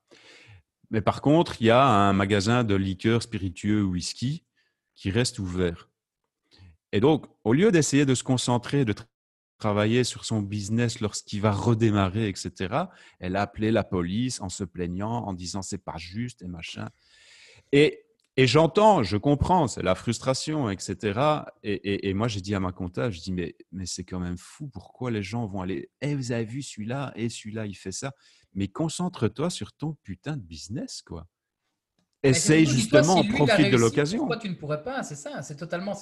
Et, et, ça, c'est un truc qui, me choque, c'est montrer du doigt ceux qui font différemment et tout. Et, ça a été aussi, mmh, pareil, mmh, au mmh. début de ma, carrière, bah, ma, jeune, très jeune carrière, une frustration comme tu ne fais pas comme les autres, bah, tu es montré du doigt et ça peut te faire perdre confiance en toi. Et en fait, tu te rends compte qu'après, euh, je crois qu'il y a une phrase qui dit les gens rigolent de toi jusqu'à ce qu'ils te demandent comment tu as fait ou un truc comme ça. Et, euh, c'est ça. J'ai entendu le magasin spiritueux à Liège. Bah, il n'avait pas droit aux aides, bah, il a réouvert son magasin, il a trouvé une autre façon. C'est-à-dire que maintenant, il va livrer chez les gens, il fait peut-être des packs. Cursus, la bière pour laquelle je travaille, ils font ça. C'est-à-dire qu'ils avaient plein de stocks, ils la proposent en livraison. Et donc, le temps que tu passes à aller montrer du doigt quelqu'un d'autre, c'est du temps que tu ne passes pas à toi réfléchir, te remettre en question, etc. Et, moi, je trouve ça triste parce que, comme je dis, je suis quelqu'un qui, part de base très optimiste et je pense que l'humain est quelque chose d'incroyable. Mais c'est vrai que quand je vois ça, quand je vois des commentaires sur des, gens qui ont le temps d'aller écrire des, commentaires de haters en dessous d'autres, moi j'ai de l'empathie pour ces gens-là parce que c'est-à-dire que ta vie est tellement pas heureuse que tu as le temps d'aller te créer soit un faux compte, soit de le faire le tien et d'aller consommer le contenu et d'en plus aller critiquer en dessous tout ce temps-là, moi, je rêverais qu'on me le donne, hein, ce temps-là, pour, euh, pour faire mes projets. C'est beau, franchement, je, moi, j'admire. J'admire comment tu arrives à avoir ce, détachement. Moi, il m'a fallu pas mal de temps. Encore maintenant, hein, si j'ai un commentaire négatif, etc., je vais le prendre très perso. Je vais le prendre. Euh, mais, mais, mais oui, c'est vrai. Et Gary Vee le disait aussi. Hein comme toi. Hein. C'est pour ça que je disais, tu es notre Gary euh, liégeois. Quoi. Mais il disait. si je pouvais euh, avoir autant de réussite dans les business que lui, euh, je veux bien. Écoute, à, quand, à quand tes propres marques de basket signées Lucas Béguin? Ça, ce serait, ce serait top. Mais il disait la même chose. Hein. Il disait les gens qui perdent un temps phénoménal à. à aller déverser des commentaires négatifs. Quoi. Donc, c'est-à-dire, un, il a consommé le contenu, deux, il va déverser son commentaire négatif. Et quoi tu, tu perds ton temps, quoi. Je veux dire, c'est juste fou, quoi. et ça, j'avais fait une petite, euh, un article aussi là-dessus. C'était les trois comportements adoptés sur les réseaux sociaux pour être bien vu. Le premier, c'était toujours être optimi euh, positif. Pourquoi positif? Bah, Pour deux raisons. La première, c'est par rapport à l'algorithme de Facebook, parce que quand tu mets, encore une fois, nos politiques de la merde, bah, tu as tous les gens qui commentent qui sont aussi négatifs que toi, et l'algorithme va en fait te montrer après leur contenu. Et s'ils ont déjà été négatifs dans ton commentaire, ils seront négatifs après. Deuxième chose, c'est par rapport à l'image qu'on a de toi. Si tu es la personne qui se plaint tout le temps, on va te fuir. Et même dans le business, quand je vois des entrepreneurs qui se plaignent, et c'est souvent les restaurateurs malheureusement de leurs clients, toi tu vois ça d'extérieur, tu as envie de te dire, mais, mais mec, j'ai même pas envie de venir chez toi parce qu'il suffit qu'un jour je fasse un truc qui ne te corresponde pas et tu vas m'afficher sur les réseaux sociaux. Donc ça, toujours être positif, c'est toujours une chose. Et se poser la question, si je me plains, parce qu'on peut faire des coups de gueule, hein, mais pour moi, ça doit être constructif. Ça doit être constructif, ça doit amener à quelque chose. Ceux qui prennent une photo de leurs taxes qu'ils reçoivent chez eux en disant Ah là là, on doit payer tous ces impôts, ben, change de pays si tu n'es pas content. Euh, va voir ailleurs où on paye moins de taxes, ben, tu verras. Ben, tu vois ce que je veux dire, c'est qu'encore une fois, c'est quelle est l'excuse? Deuxième chose, c'est de toujours parler euh, des choses que tu maîtrises. Il y en a beaucoup, et je suis à Liège, donc le standard de Liège, on connaît bien. Après un match du standard, moi, dans mes amis, il y en a qui sont devenus entraîneurs, il y en a qui sont devenus arbitres, il y en a qui sont devenus joueurs, et qui, si eux, ils avaient été là, ils auraient mieux fait. Mais le problème, c'est quand tu parles d'un sujet que tu ne maîtrises pas, tu peux te faire tacler très rapidement par quelqu'un qui maîtrise son sujet. Et donc, euh, quand tu te fais tacler par quelqu'un qui maîtrise mieux, tu perds ce qu'on appelle la, crédibilité. Et la crédibilité, malheureusement, une fois que tu la perds sur une thématique que tu maîtrise pas, tu la perds aussi sur la thématique que tu maîtrises parce que dans la tête des gens, on dit mais ce là, il s'est fait retourner l'autre fois par lui. Qu'est-ce qu'il vient me parler d'un autre truc qu'il ne maîtrisera pas? Donc, ça, c'est le deuxième point maîtrise, parler de ce qu'on maîtrise. Et en parlant de ce qu'on maîtrise, en fait, on est mis comme, comme expert parce qu'on se dit mais waouh Et ça, c'est Gary qui le dit aussi tout le temps. Il dit mais vous avez l'impression que j'ai la, la, la, voix parfaite et tout ça, mais en fait, vous me posez que des questions sur ce que je maîtrise. Parlez-moi peut-être de, je sais pas moi, de, euh, de, de, logistique, de trucs comme ça. Je ne maîtrise pas. Donc, voilà, je, préfère dire je ne sais pas à ce moment-là. Et troisième chose, là, c'est le plus compliqué même pour moi aujourd'hui, l'ego. Ravalez votre ego. Ne rentrez pas dans des débats. Les réseaux sociaux ne sont pas un lieu de débat, en fait. Puisque là, les gens, ils arrivent avec des débats qui sont moi, j'ai mon idée, tu as la tienne, et en fait, on fait comme ça. Et en fait, ça crée des discussions qui sont infinies. Et, ce que je dis souvent, c'est que l'écrit n'est pas le meilleur moyen de débattre. Parce qu'en écrit, tu ne sais pas. Vrai tu ne sais pas mettre de l'émotion, tu ne sais pas mettre un ton, tu ne sais pas mettre un contexte. Et, je donne souvent l'exemple, vous recevez un commentaire négatif. Lucas, tu es une merde. Ok, qu'est-ce que j'ai? Je prends mon téléphone, je m'énerve et j'écris et je dis mais non, t'as pas compris. Et en fait, je fais des fautes d'orthographe parce que j'écris vite. Je mélange toutes mes idées parce que j'ai réagi. Et la pire des choses, c'est que pendant quatre heures après, je suis en train de ruminer en disant j'aurais dû lui répondre ça. C'est ça. Et en fait, savoir ravaler son ego, c'est se dire à un moment donné, bah, écoute Coco, on s'appelle, on en parle, il n'y a pas de souci, ou simplement c'est dire, ok, je passe au suivant et on ne se tracasse pas. Et une fois que tu appliques ces trois-là, euh, moi c'est vraiment ce que j'ai remarqué par rapport aux réseaux sociaux et même dans la vraie vie, bah, tu te sens beaucoup mieux et, euh, et, tu es mieux vu aussi de l'extérieur parce que tu n'es pas quelqu'un qui perd de la crédibilité, tu n'es pas quelqu'un qui est vu comme négatif et tu n'es pas quelqu'un qui est égocentrique. C'est ça, ouais, non, clairement, clairement. C'est une belle leçon, ça. Très belle leçon que je prends moi aussi. Rappelle-moi ton âge, Lucas, d'ailleurs. 29 my gosh, quoi. C'est, fou. Je me retournais pour dire aux gens, mais il n'y a personne autour de moi.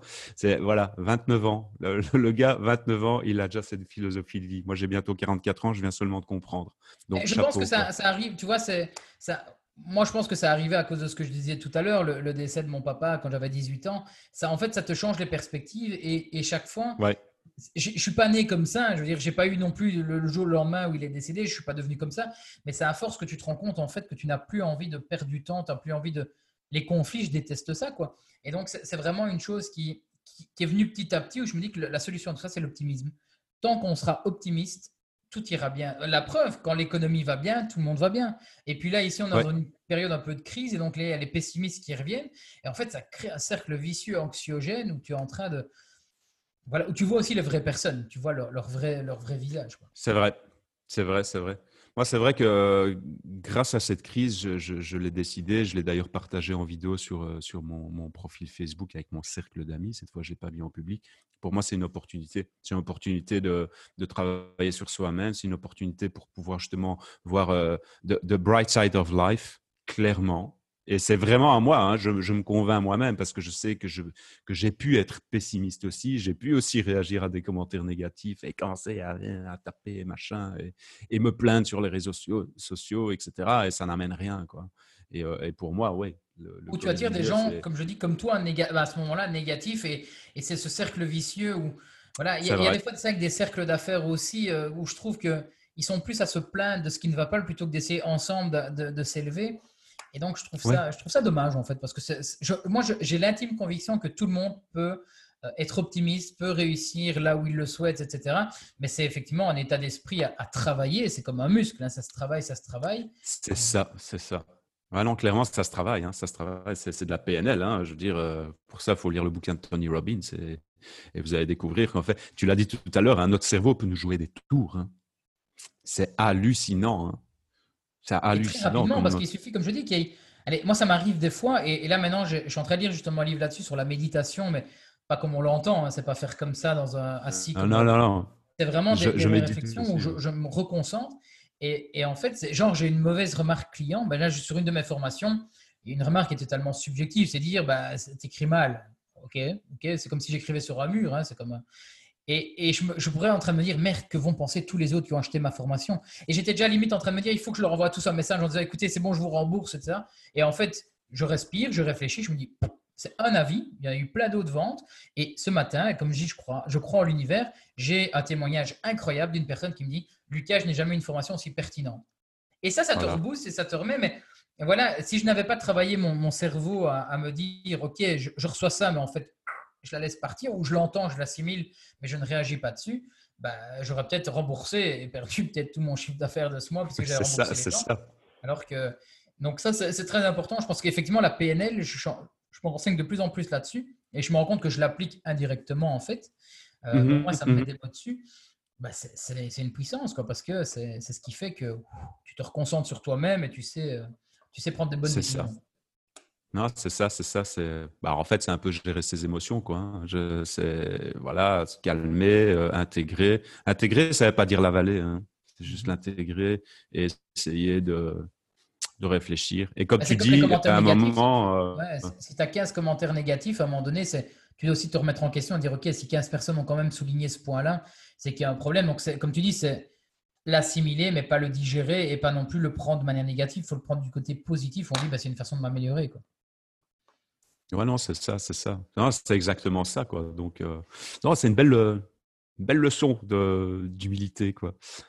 J'ai encore deux, deux dernières questions. C'est euh, quel conseil donnerais-tu à quelqu'un qui veut se lancer en tant qu'indépendant, en tant, en tant qu'entrepreneur?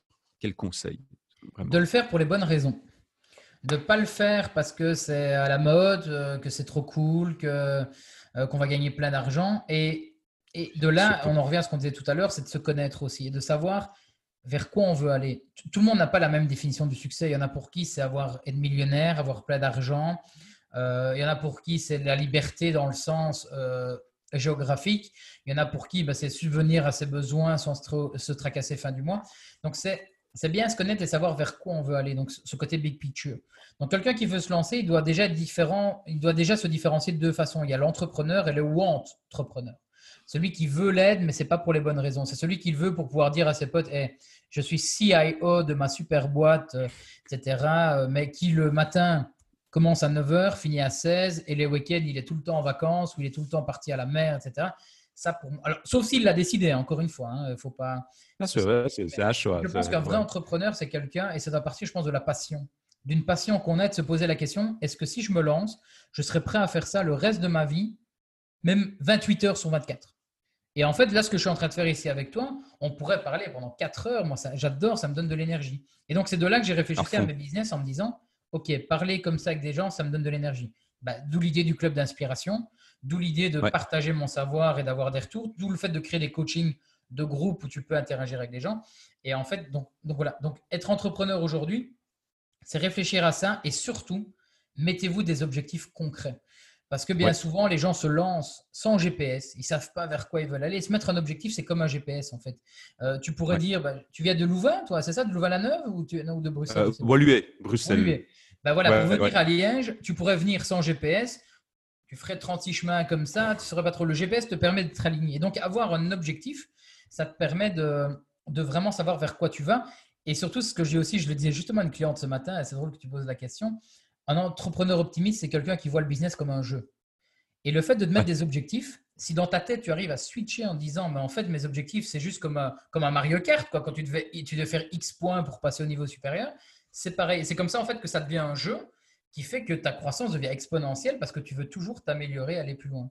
Et, on me posait la question, on me dit, mais des fois tu parles de CEO qui s'ennuient dans leur business. Qu'est-ce qu'un CEO qui s'ennuie? Bah, C'est pour moi quelqu'un qui n'a pas eu des objectifs assez grands et il les a réussis. Et donc maintenant, comme il a réussi, bah, il voit plus trop vers quoi, il a, il a plus rien qui l'anime. Et le fait de lui redonner peut-être d'autres objectifs, lancer une, agence dans un autre pays ou euh, lancer un nouveau produit, etc., bah, ça, redonne le côté excitant. Donc, ceux qui se lancent, voyez ça comme un jeu. Mettez-vous des objectifs concrets à atteindre. Est-ce que c'est un chiffre d'affaires? Est-ce que c'est un nombre de clients? Est-ce que c'est moi, je donne souvent dans mes formations, se mettre des objectifs. C'est euh, trois types d'objectifs. Le premier, c'est l'objectif minimal. Et là, je parle en termes de chiffre d'affaires. L'objectif minimal, c'est celui qui te permet de survivre. C'est-à-dire que tu peux Ouais. payer tes frais fixes et tu peux vivre. Puis tu as ce que j'appelle l'objectif souhaité. Ça, c'est le même que le premier. Donc, tu peux payer tous tes frais, chi- tes frais fixes, pardon, mais tu peux te sortir quand même un petit chiffre pour aller de temps en temps au resto, passer un bon moment, etc. Et puis alors, tu as le troisième Mhm, mhm. objectif qui est l'objectif rêvé. L'objectif rêvé, c'est là où tu te dis, oh, petit, le jour où j'ai ça, c'est parfait. Et, et je peux donner, euh, on va donner des chiffres. L'objectif minimum, ce serait 3 000 euros par mois. Souhaité, ce serait 6 000. Et le rêvé, ce serait 10 000. Et de là, en fait, chaque mois, tu suis un peu bah, les offres qui ont été acceptées, etc. Et moi, j'ai tourné ça dans un tableau où il y a les pourcentages. Et donc, je vois à combien de pourcents je suis du premier objectif. Le but du premier Excellent. objectif, pardon, c'est que tu l'atteignes très rapidement. Parce qu'en fait, ça va t'exciter et dire Ouais, j'ai réussi. Cette... Quand, quand tu joues à Candy Crush et des trucs comme ça, les premiers niveaux sont toujours très faciles et, et ça t'excite à aller Ouais, ouais, ouais. et donc, l'idée, c'est quoi? C'est plus tu te rapproches de l'objectif, bah, plus tu vas avoir envie de le dépasser. Et, et en fait, quand ton objectif souhaité est atteint, il devient ton objectif minimum. Parce que si tu l'as fait à un mois, je vois pas pourquoi il n'y aurait pas d'autre raison que tu n'y arrives pas. Et en fait, c'est comme ça que tu arrives à avoir des objectifs exponentiels qui te permettent chaque fois de t'améliorer. Alors, je dis pas que ça marche directement à tous les coups, hein, parce qu'il faut le temps que ça se mette en place. Toi, comment, en, tant que formateur, on a souvent des mois qui sont incroyables parce que c'est la fin d'année ou début d'année, donc il y a plein de formations. Mais, mais je pense vraiment que cette idée de se mettre des objectifs, ça te permet comme ça de. Il y en a qui ne savent même pas dire où ils en sont dans leur, euh, dans leur, dans leur, euh, allez, comment dire, dans leur chiffre d'affaires annuel. Quoi. Je, je dirais là maintenant, moi, je pourrais te répondre à dire à combien j'en suis par rapport à mon objectif global. Quoi. Ou en tout cas, je pourrais le trouver en deux Ouais, minutes. ouais, ouais. Et il y en a qui sont incapables, ils ne savent pas. Ils, ils- en fait, ils, ils, work hard et not smart. Quoi. Donc, en fait, ils travaillent dur, mais pas intelligemment. Donc, c'est ce qui crée. C'est ce qui crée des Working frustrations. hard, ce quoi. qui crée- Parce que le Covid, encore une fois, répondre à ta question, c'est une opportunité parce que je me rends compte qu'en travaillant peut-être deux fois moins qu'avant, j'arrive à générer quasiment le même chiffre d'affaires. C'est-à-dire que tous les événements où je me sentais obligé d'aller en networking, rencontrer des gens, alors moi j'adore ça, donc c'est pas un problème, mais ceux qui se forcent à aller du networking, je me rends compte qu'ici, en fait, j'ai autant de clients qui arrivent sans avoir eu de Mhm. networking.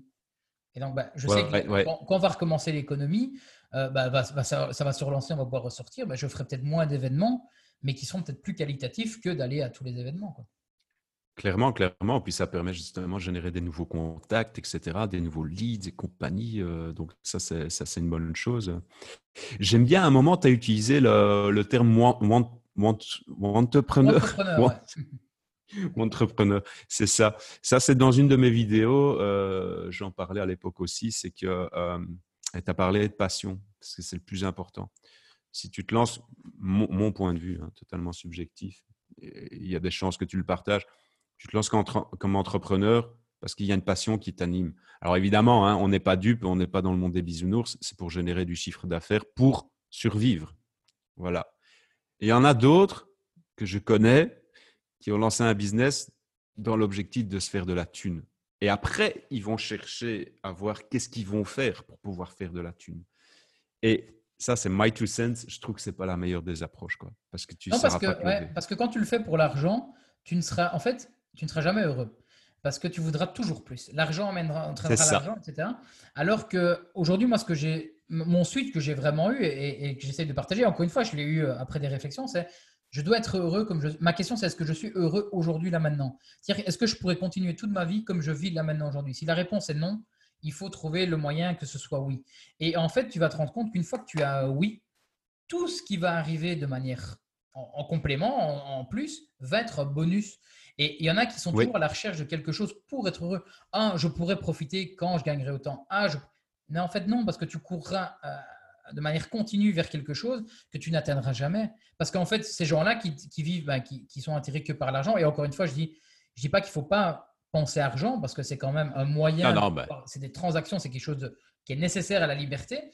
Mais par contre, quand tu cours que pour ça, il y a un moment donné où tu te perds dans l'histoire. Il y a une phrase, et Gary le dit souvent, il y en a qui disent Je préfère pleurer dans ma Ferrari que, pleu- que, que dans ma Toyota. Ou c'est mieux de pleurer dans Ouais. une Lamborghini que dans une Toyota. Et, et ce que Gary disait, que je rejoins totalement, c'est est-ce que c'est même pas mieux d'être heureux dans sa Toyota que de pleurer dans sa Ferrari? Parce qu'il y en a qui, effectivement, ont plein d'argent. Mais derrière, pour avoir plein d'argent, ils ont dû sacrifier leur famille. Ils ne les voyaient jamais. Ils, se- ils sont tristes, ils sont malheureux, ils mangent, ils sont souvent au resto, ils boivent, ils se perdent, etc. C'est comme ça qu'il y a aussi beaucoup de suicides, malheureusement, dans l'entrepreneuriat. Bien sûr. parce que tu n'es pas animé par les bonnes choses. quoi. Et donc, je rejoins totalement ton, ton, ton truc, c'est quand vous êtes passionné par quelque chose, et, ça rejoint aussi l'interview de Jean-Charles Delafaye que j'ai fait l'autre fois, quand tu es aligné avec toi, avec tes valeurs, l'argent va venir d'office. Parce que tu, quand, tu, quand tu en parles, ça, ça. Transpire tellement de toi, tellement c'est vraiment ce que, ce que tu penses. Et on voit que tu joues pas un jeu, mais derrière, les gens vont dire Ok, il a quelque chose à m'apporter et, on veut travailler avec lui.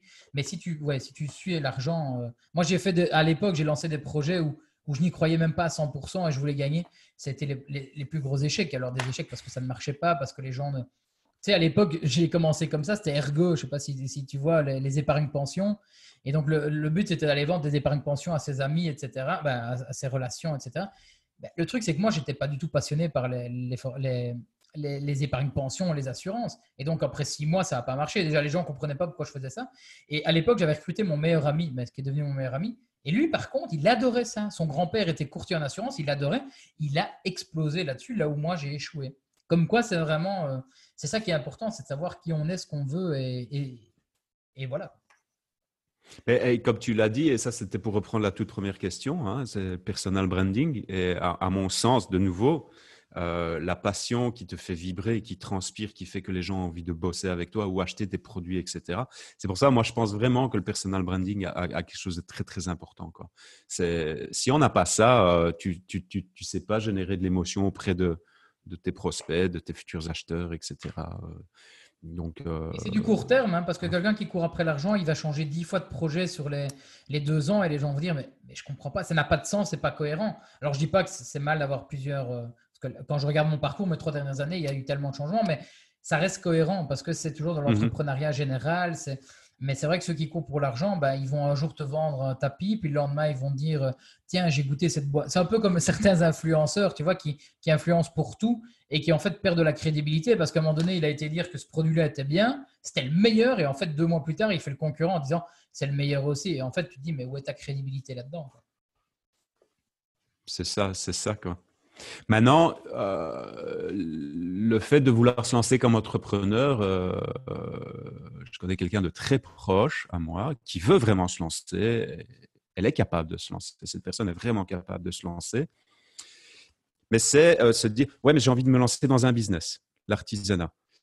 Mais est-ce que je vais pouvoir subvenir à mes besoins? Et, moi, j'ai dit, j'ai dit à cette personne, je dis, mais tu peux te la jouer slasher ou serial entrepreneur. Rien ne t'empêche d'être et dans l'artisanat et dans le secteur Oreca ou l'hospitalité sous forme de Airbnb et de coaching et de donner des cours en néerlandais, slash, slash, slash, slash. Il n'y a pas de souci, quoi. Qu'est-ce que, qu'est-ce que tu penses? Qu'est-ce que tu dirais à cette personne? Est-ce que, ouais, go ou, pas ou... Ben, je pense qu'elle est juste dans une croyance limitante. Une croyance limitante de se dire, est-ce que ça va subvenir à mes besoins? Mais comment, comment est-ce que tu pourrais répondre à cette question? Ben, Regarde, fais un premier. Ben, c'est, dans quoi qu'elle veut se lancer Tu disais? C'est dans l'artisanat De quelle manière? de l'artisanat des bijoux en ligne, par exemple. Hein, là, aujourd'hui, elle a un job, elle peut commencer ça comme side job et, et en faire quelques-uns, etc. Et en fait, le problème, c'est qu'on se pose trop de questions sur ce qui pourrait arriver avant que ça n'arrive vraiment. Et donc, moi, ce que je dirais, c'est si c'est ça qui t'anime, bah là, ici, tu as un peu le temps. Hein. Je ne sais, sais, pas ce qu'elle fait dans la vie habituellement, mais tu as un peu le temps. Bah, fais tes premiers bijoux, poste des photos sur les réseaux sociaux. Tu vois qu'il y a de l'engouement de l'achat. J'ai une amie, c'est comme ça. Elle était RH euh, dans une grosse boîte. Et j'ai appris, parce que c'est une mhm. amie de ma copine, qu'elle vient de se lancer à 100% dans son activité de bijoux. Mais pendant un an ou deux, elle a fait les deux aussi. Donc, je pense qu'il faut tester et apprendre. Test and learn, c'est vraiment ça. C'est tu testes, tu regardes si ça prend et, et peut-être pas prendre le risque de, switcher à 100% d'un coup parce que si elle se rend compte que ça marche pas, là, ça devient problématique. Donc, c'est toujours dans le but de travailler intelligemment. Et elle pourra toujours rebondir. Elle va peut-être se dire d'abord, c'était des bijoux. Puis en fait, elle va se rendre compte qu'en fait, elle est plus douée pour faire des nœuds papillons. Et puis, elle va peut-être être douée. Et en fait, c'est en le faisant qu'on le sait. Mais à force d'idéaliser ça dans la tête, ça devient en fait de plus en plus parfait dans notre tête donc, c'est logique que notre première étape nous déçoit totalement derrière. Non, c'est ça. C'est pour ça que je dis à cette personne, je dis, écoute, euh, vas-y, lance-toi, euh, fais-le. Et je dis peut-être qu'au final, euh, tu voudras faire des, conférences ou des workshops sur l'art de réaliser des bijoux. Et peut-être que demain, ça va être ça. Ou peut-être que demain, tu vas faire des vidéos qui expliquent comment faire ces bijoux et tu vas être la personne de référence. D'où l'intérêt d'avoir sa big picture aussi, hein, de réfléchir à vraiment se dire, dans, un cas parfait, vers quoi est-ce que je veux aller? Et elle va dire, bah, c'est de vivre de mes passions. Et en fait, elle va peut-être se rendre compte qu'au début, c'était le bijou, mais dans deux ans, ce sera peut-être autre chose. Et, un point, c'est vrai, que j'ai pas dit tout à l'heure, et je pense qu'il est important aussi quand on se lance, je pense que d'être entouré, c'est important aussi. Alors, pas être entouré des amis et de la famille, parce que malheureusement, ce n'est pas les personnes les plus objectives au monde. Maman, elle va toujours dire, c'est trop bien, c'est trop cool. Donc, moi, ce que je conseille toujours, c'est soit d'avoir un mentor, donc, un mentor, pour moi, c'est quoi? C'est quelqu'un qui nous inspire et qui a fait ce qu'on aimerait nous réaliser. C'est-à-dire qu'on peut avoir plusieurs mentors dans, sa vie. C'est-à-dire, bah, moi, c'était lui mon premier. Bah, je suis arrivé à son niveau, entre guillemets. Je me trouve un deuxième pour évoluer. Soit alors faire appel à un coach. Alors, je ne dis pas du tout ça pour moi mettre en avant mes services, mais je pense que c'est important un coach, surtout de payer pour un coach. Pourquoi? Parce que ça te donne un engagement. Moi, je remarque trop souvent que je donne plein, plein, plein de conseils de manière gratuite en conseil et les gens ne les écoutent pas. Mais par contre, le jour où ils vont aller payer 2000 euros pour une séance avec moi, je peux te dire que là, mon conseil, ils vont l'écouter une fois, deux fois, trois fois, quatre fois, jusqu'à vraiment l'assimiler. Et donc, ça, c'est important, euh, je pense aussi, quand on se lance, d'être entouré, d'avoir soit un mentor, quelqu'un qui fait ce qu'on a fait, soit d'avoir vraiment un coach qui va aussi nous ouvrir des perspectives, nous motiver quand ça ne va pas, parce qu'on ne peut pas tout le temps être au top. Hein. et donc, avoir quelqu'un comme ça qui, qui motive, euh, ça peut être important. Et tu parlais de Tony Robbins, et c'est là où j'ai eu le déclic aussi il n'y a pas longtemps c'est qu'il était euh, coach aussi de, alors je sais plus le nom, McGregor, le, boxeur, là, tu vois, qui a encore fait son combat il n'y a pas longtemps. C'est un boxeur apparemment irlandais qui est. Qui, en fait, c'est celui qui a fait un combat de boxe contre quelqu'un qui était dans le street fight ou je sais pas quoi, alors que lui était boxeur. Bah, il a fait parler de lui de manière incroyable. Il est coaché, coach mental par Tony Robbins.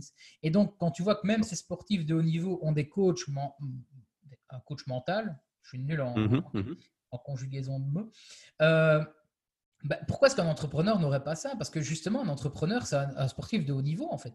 Et il a besoin de temps en temps, quand il a des coups bas, d'avoir quelqu'un qui est là qui dit Je suis passé par là aussi, voilà ce que j'ai fait. Et ça te fait gagner des, raccourcis. Quoi. Donc, ça, c'est très, très important. et ça me brise le cœur qu'on parle de Tony Robbins parce que je devais aller le voir au mois de mai euh, à Birmingham. Oui. C'est annulé à cause du Covid. Donc, euh, normalement, c'est reporté en octobre. Donc, je croise les doigts. Mais, mais ça, c'est un, événement que j'ai envie d'aller voir. Quoi. Ah oui, clairement, clairement. Moi aussi, c'est quelqu'un qui m'inspire vraiment, mais à, du 400, 400 km/h. J'arrive sur la dernière question, Lucas. Euh, ouais, on y est. On y est. C'est plus par rapport à notre pays. Euh, d'un point de vue entrepreneurial, qu'est-ce qui te plaît dans notre pays et qu'est-ce qui te déplaît dans notre pays? Et vas-y, balance sans filtre. C'est une très très bonne question. Ouais, hein. t'as vu Ouais, ouais. Qu'est-ce qui me plaît dans le pays? C'est dur, hein, c'est difficile. Hein. C'est pour me ah, rassurer. Oui, parce qu'en fait, je, ne définis jamais en termes de pays, tu vois. Ben, en termes de, moi, c'est encore une fois, je reviens sur l'humain. C'est le même truc. Mmh, mmh, mmh. Je veux dire, qu'est-ce qui me plaît dans l'humain, ce qui me déplaît dans l'humain? Euh, moi, ce qui me déplaît peut-être juste dans notre pays, pour commencer, c'est peut-être la mentalité. Euh, c'est vrai que moi, j'adore aller du côté des États-Unis, Canada, parce qu'il y a une mentalité qui est assez ouverte. Et, c'est le problème que j'avais aussi avec certains clients, c'est que des fois, leurs actions ne matchent pas avec leurs ambitions. C'est-à-dire qu'ils veulent être les. Ben, tu dois savoir ça. On veut être les kings sur les réseaux sociaux, avoir des milliers d'abonnés, et ils ne sont même pas prêts, un, à eux poster de manière régulière, prendre le temps pour, ou même deux, payer quelqu'un à son juste prix pour le faire à votre place. Et donc, c'est peut-être ce que je reproche un peu ici à la mentalité. Et, je pense que c'est même plus Wallonie que Flandre, hein, parce qu'ils sont, ils sont encore eux aussi un oui, Oui, oui. Mais c'est le tout pour rien. C'est le tout pour rien. Et je sais que les gens, ah, on va essayer d'avoir un conseil gratos, etc. Et puis quand ils disent, bah non, c'est payant, ah, c'est scandaleux, etc. Donc, ça, c'est moi. Mais encore une fois, ça, je pense que c'est une, mentalité, hein, que c'est pas qu'en Belgique. C'est vrai que ça, ça me déplaît. Ce qui me déplaît aussi, c'est le fait de trop. Euh, par rapport à l'entrepreneuriat, c'est montrer que c'est trop facile, en fait. Il y a de plus en plus de structures qui montrent à quel point c'est facile de lancer un business, etc., que tout le monde aujourd'hui peut lancer un business. il y a une phrase d'Oussama Amar qui dit Anyone can be an entrepreneur. Pas everybody can be an entrepreneur, mais tout le monde peut le devenir. Mais tout le monde ne le sera pas. Pourquoi? Parce qu'en fait, ce qu'on ne te montre jamais, c'est les bas. On te montre toujours le mhm. côté, bah, c'est bien l'entrepreneur, c'est la liberté, mais derrière, encore une fois, tu perds des amis parce que tu n'es plus aussi dispo qu'à l'époque. Euh, tu perds peut-être dans ta famille tu n'as pas le temps de, profiter. Il y a des hauts, il y a des bas, etc. Et surtout que tu n'es pas compris par les gens. Parce que moi, je, prends, je disais tout à l'heure, ne vous entourez pas de votre famille parce qu'en fait, tu ne sais pas partager une victoire avec ta famille. Là, je dirais à ma mère Waouh, j'ai, euh, sur mes deux premiers mois de vente en ligne, j'ai fait 400 euh, euros. Ben, pour moi, c'est une super fierté parce que j'ai créé un truc à zéro et je l'ai vendu. elle, elle dirait Tu bah, T'es pas encore Mark Zuckerberg, quoi. Qu'est-ce que tu viens faire? Tu vois? Alors, tu ne sais pas partager. Donc, c'est c'est ça que je trouve qui est pas. Ça manque d'empathie, en fait. Il manque d'empathie et de et d'ouverture d'esprit et de se rendre compte que payer quelqu'un aujourd'hui, tu ne payes pas spécialement juste pour lui, c'est pas sa valeur à lui, mais c'est ce qu'il peut t'apporter. Tony Robbins, j'ai appris qu'une journée avec lui, c'est un million de dollars. Eh ben, tu sais quoi, le jour où j'ai cet argent-là, je le paye parce que je sais qu'il va peut-être me débloquer pour les dix prochaines années de ma vie où je vais peut-être gagner 10 millions. Donc, ce sera un investissement d'un million. Et c'est pareil dans les réseaux sociaux, dans les ads. Hein, on demandera à Cédric euh, qui doit savoir ça. Oui, Cédric Reynaud. Ouais, Ads, c'est parce que derrière, tu vas en récupérer 3000. Mais si tu ne les mets pas au début, bah, tu ne les récupères pas. C'est un cercle vicieux. Donc ça, c'est ce qui est contre. Ce qui est bien, bah, c'est que le Belge, je trouve, a une bonne mentalité, mais pas business, mais une mentalité. On est accueillant, on est assez ouvert les uns envers les autres. Mais euh, c'est peut-être même juste Liège, ça, en fait. Hein, ouais, ça, je suis assez d'accord avec toi. Tu sais, euh, quand j'étais plus jeune, parce que j'ai été plus jeune à un moment, euh, je sortais pas à Bruxelles, moi, je sortais à Liège. Je le carré, dans le carré. Bien, alors. Évidemment.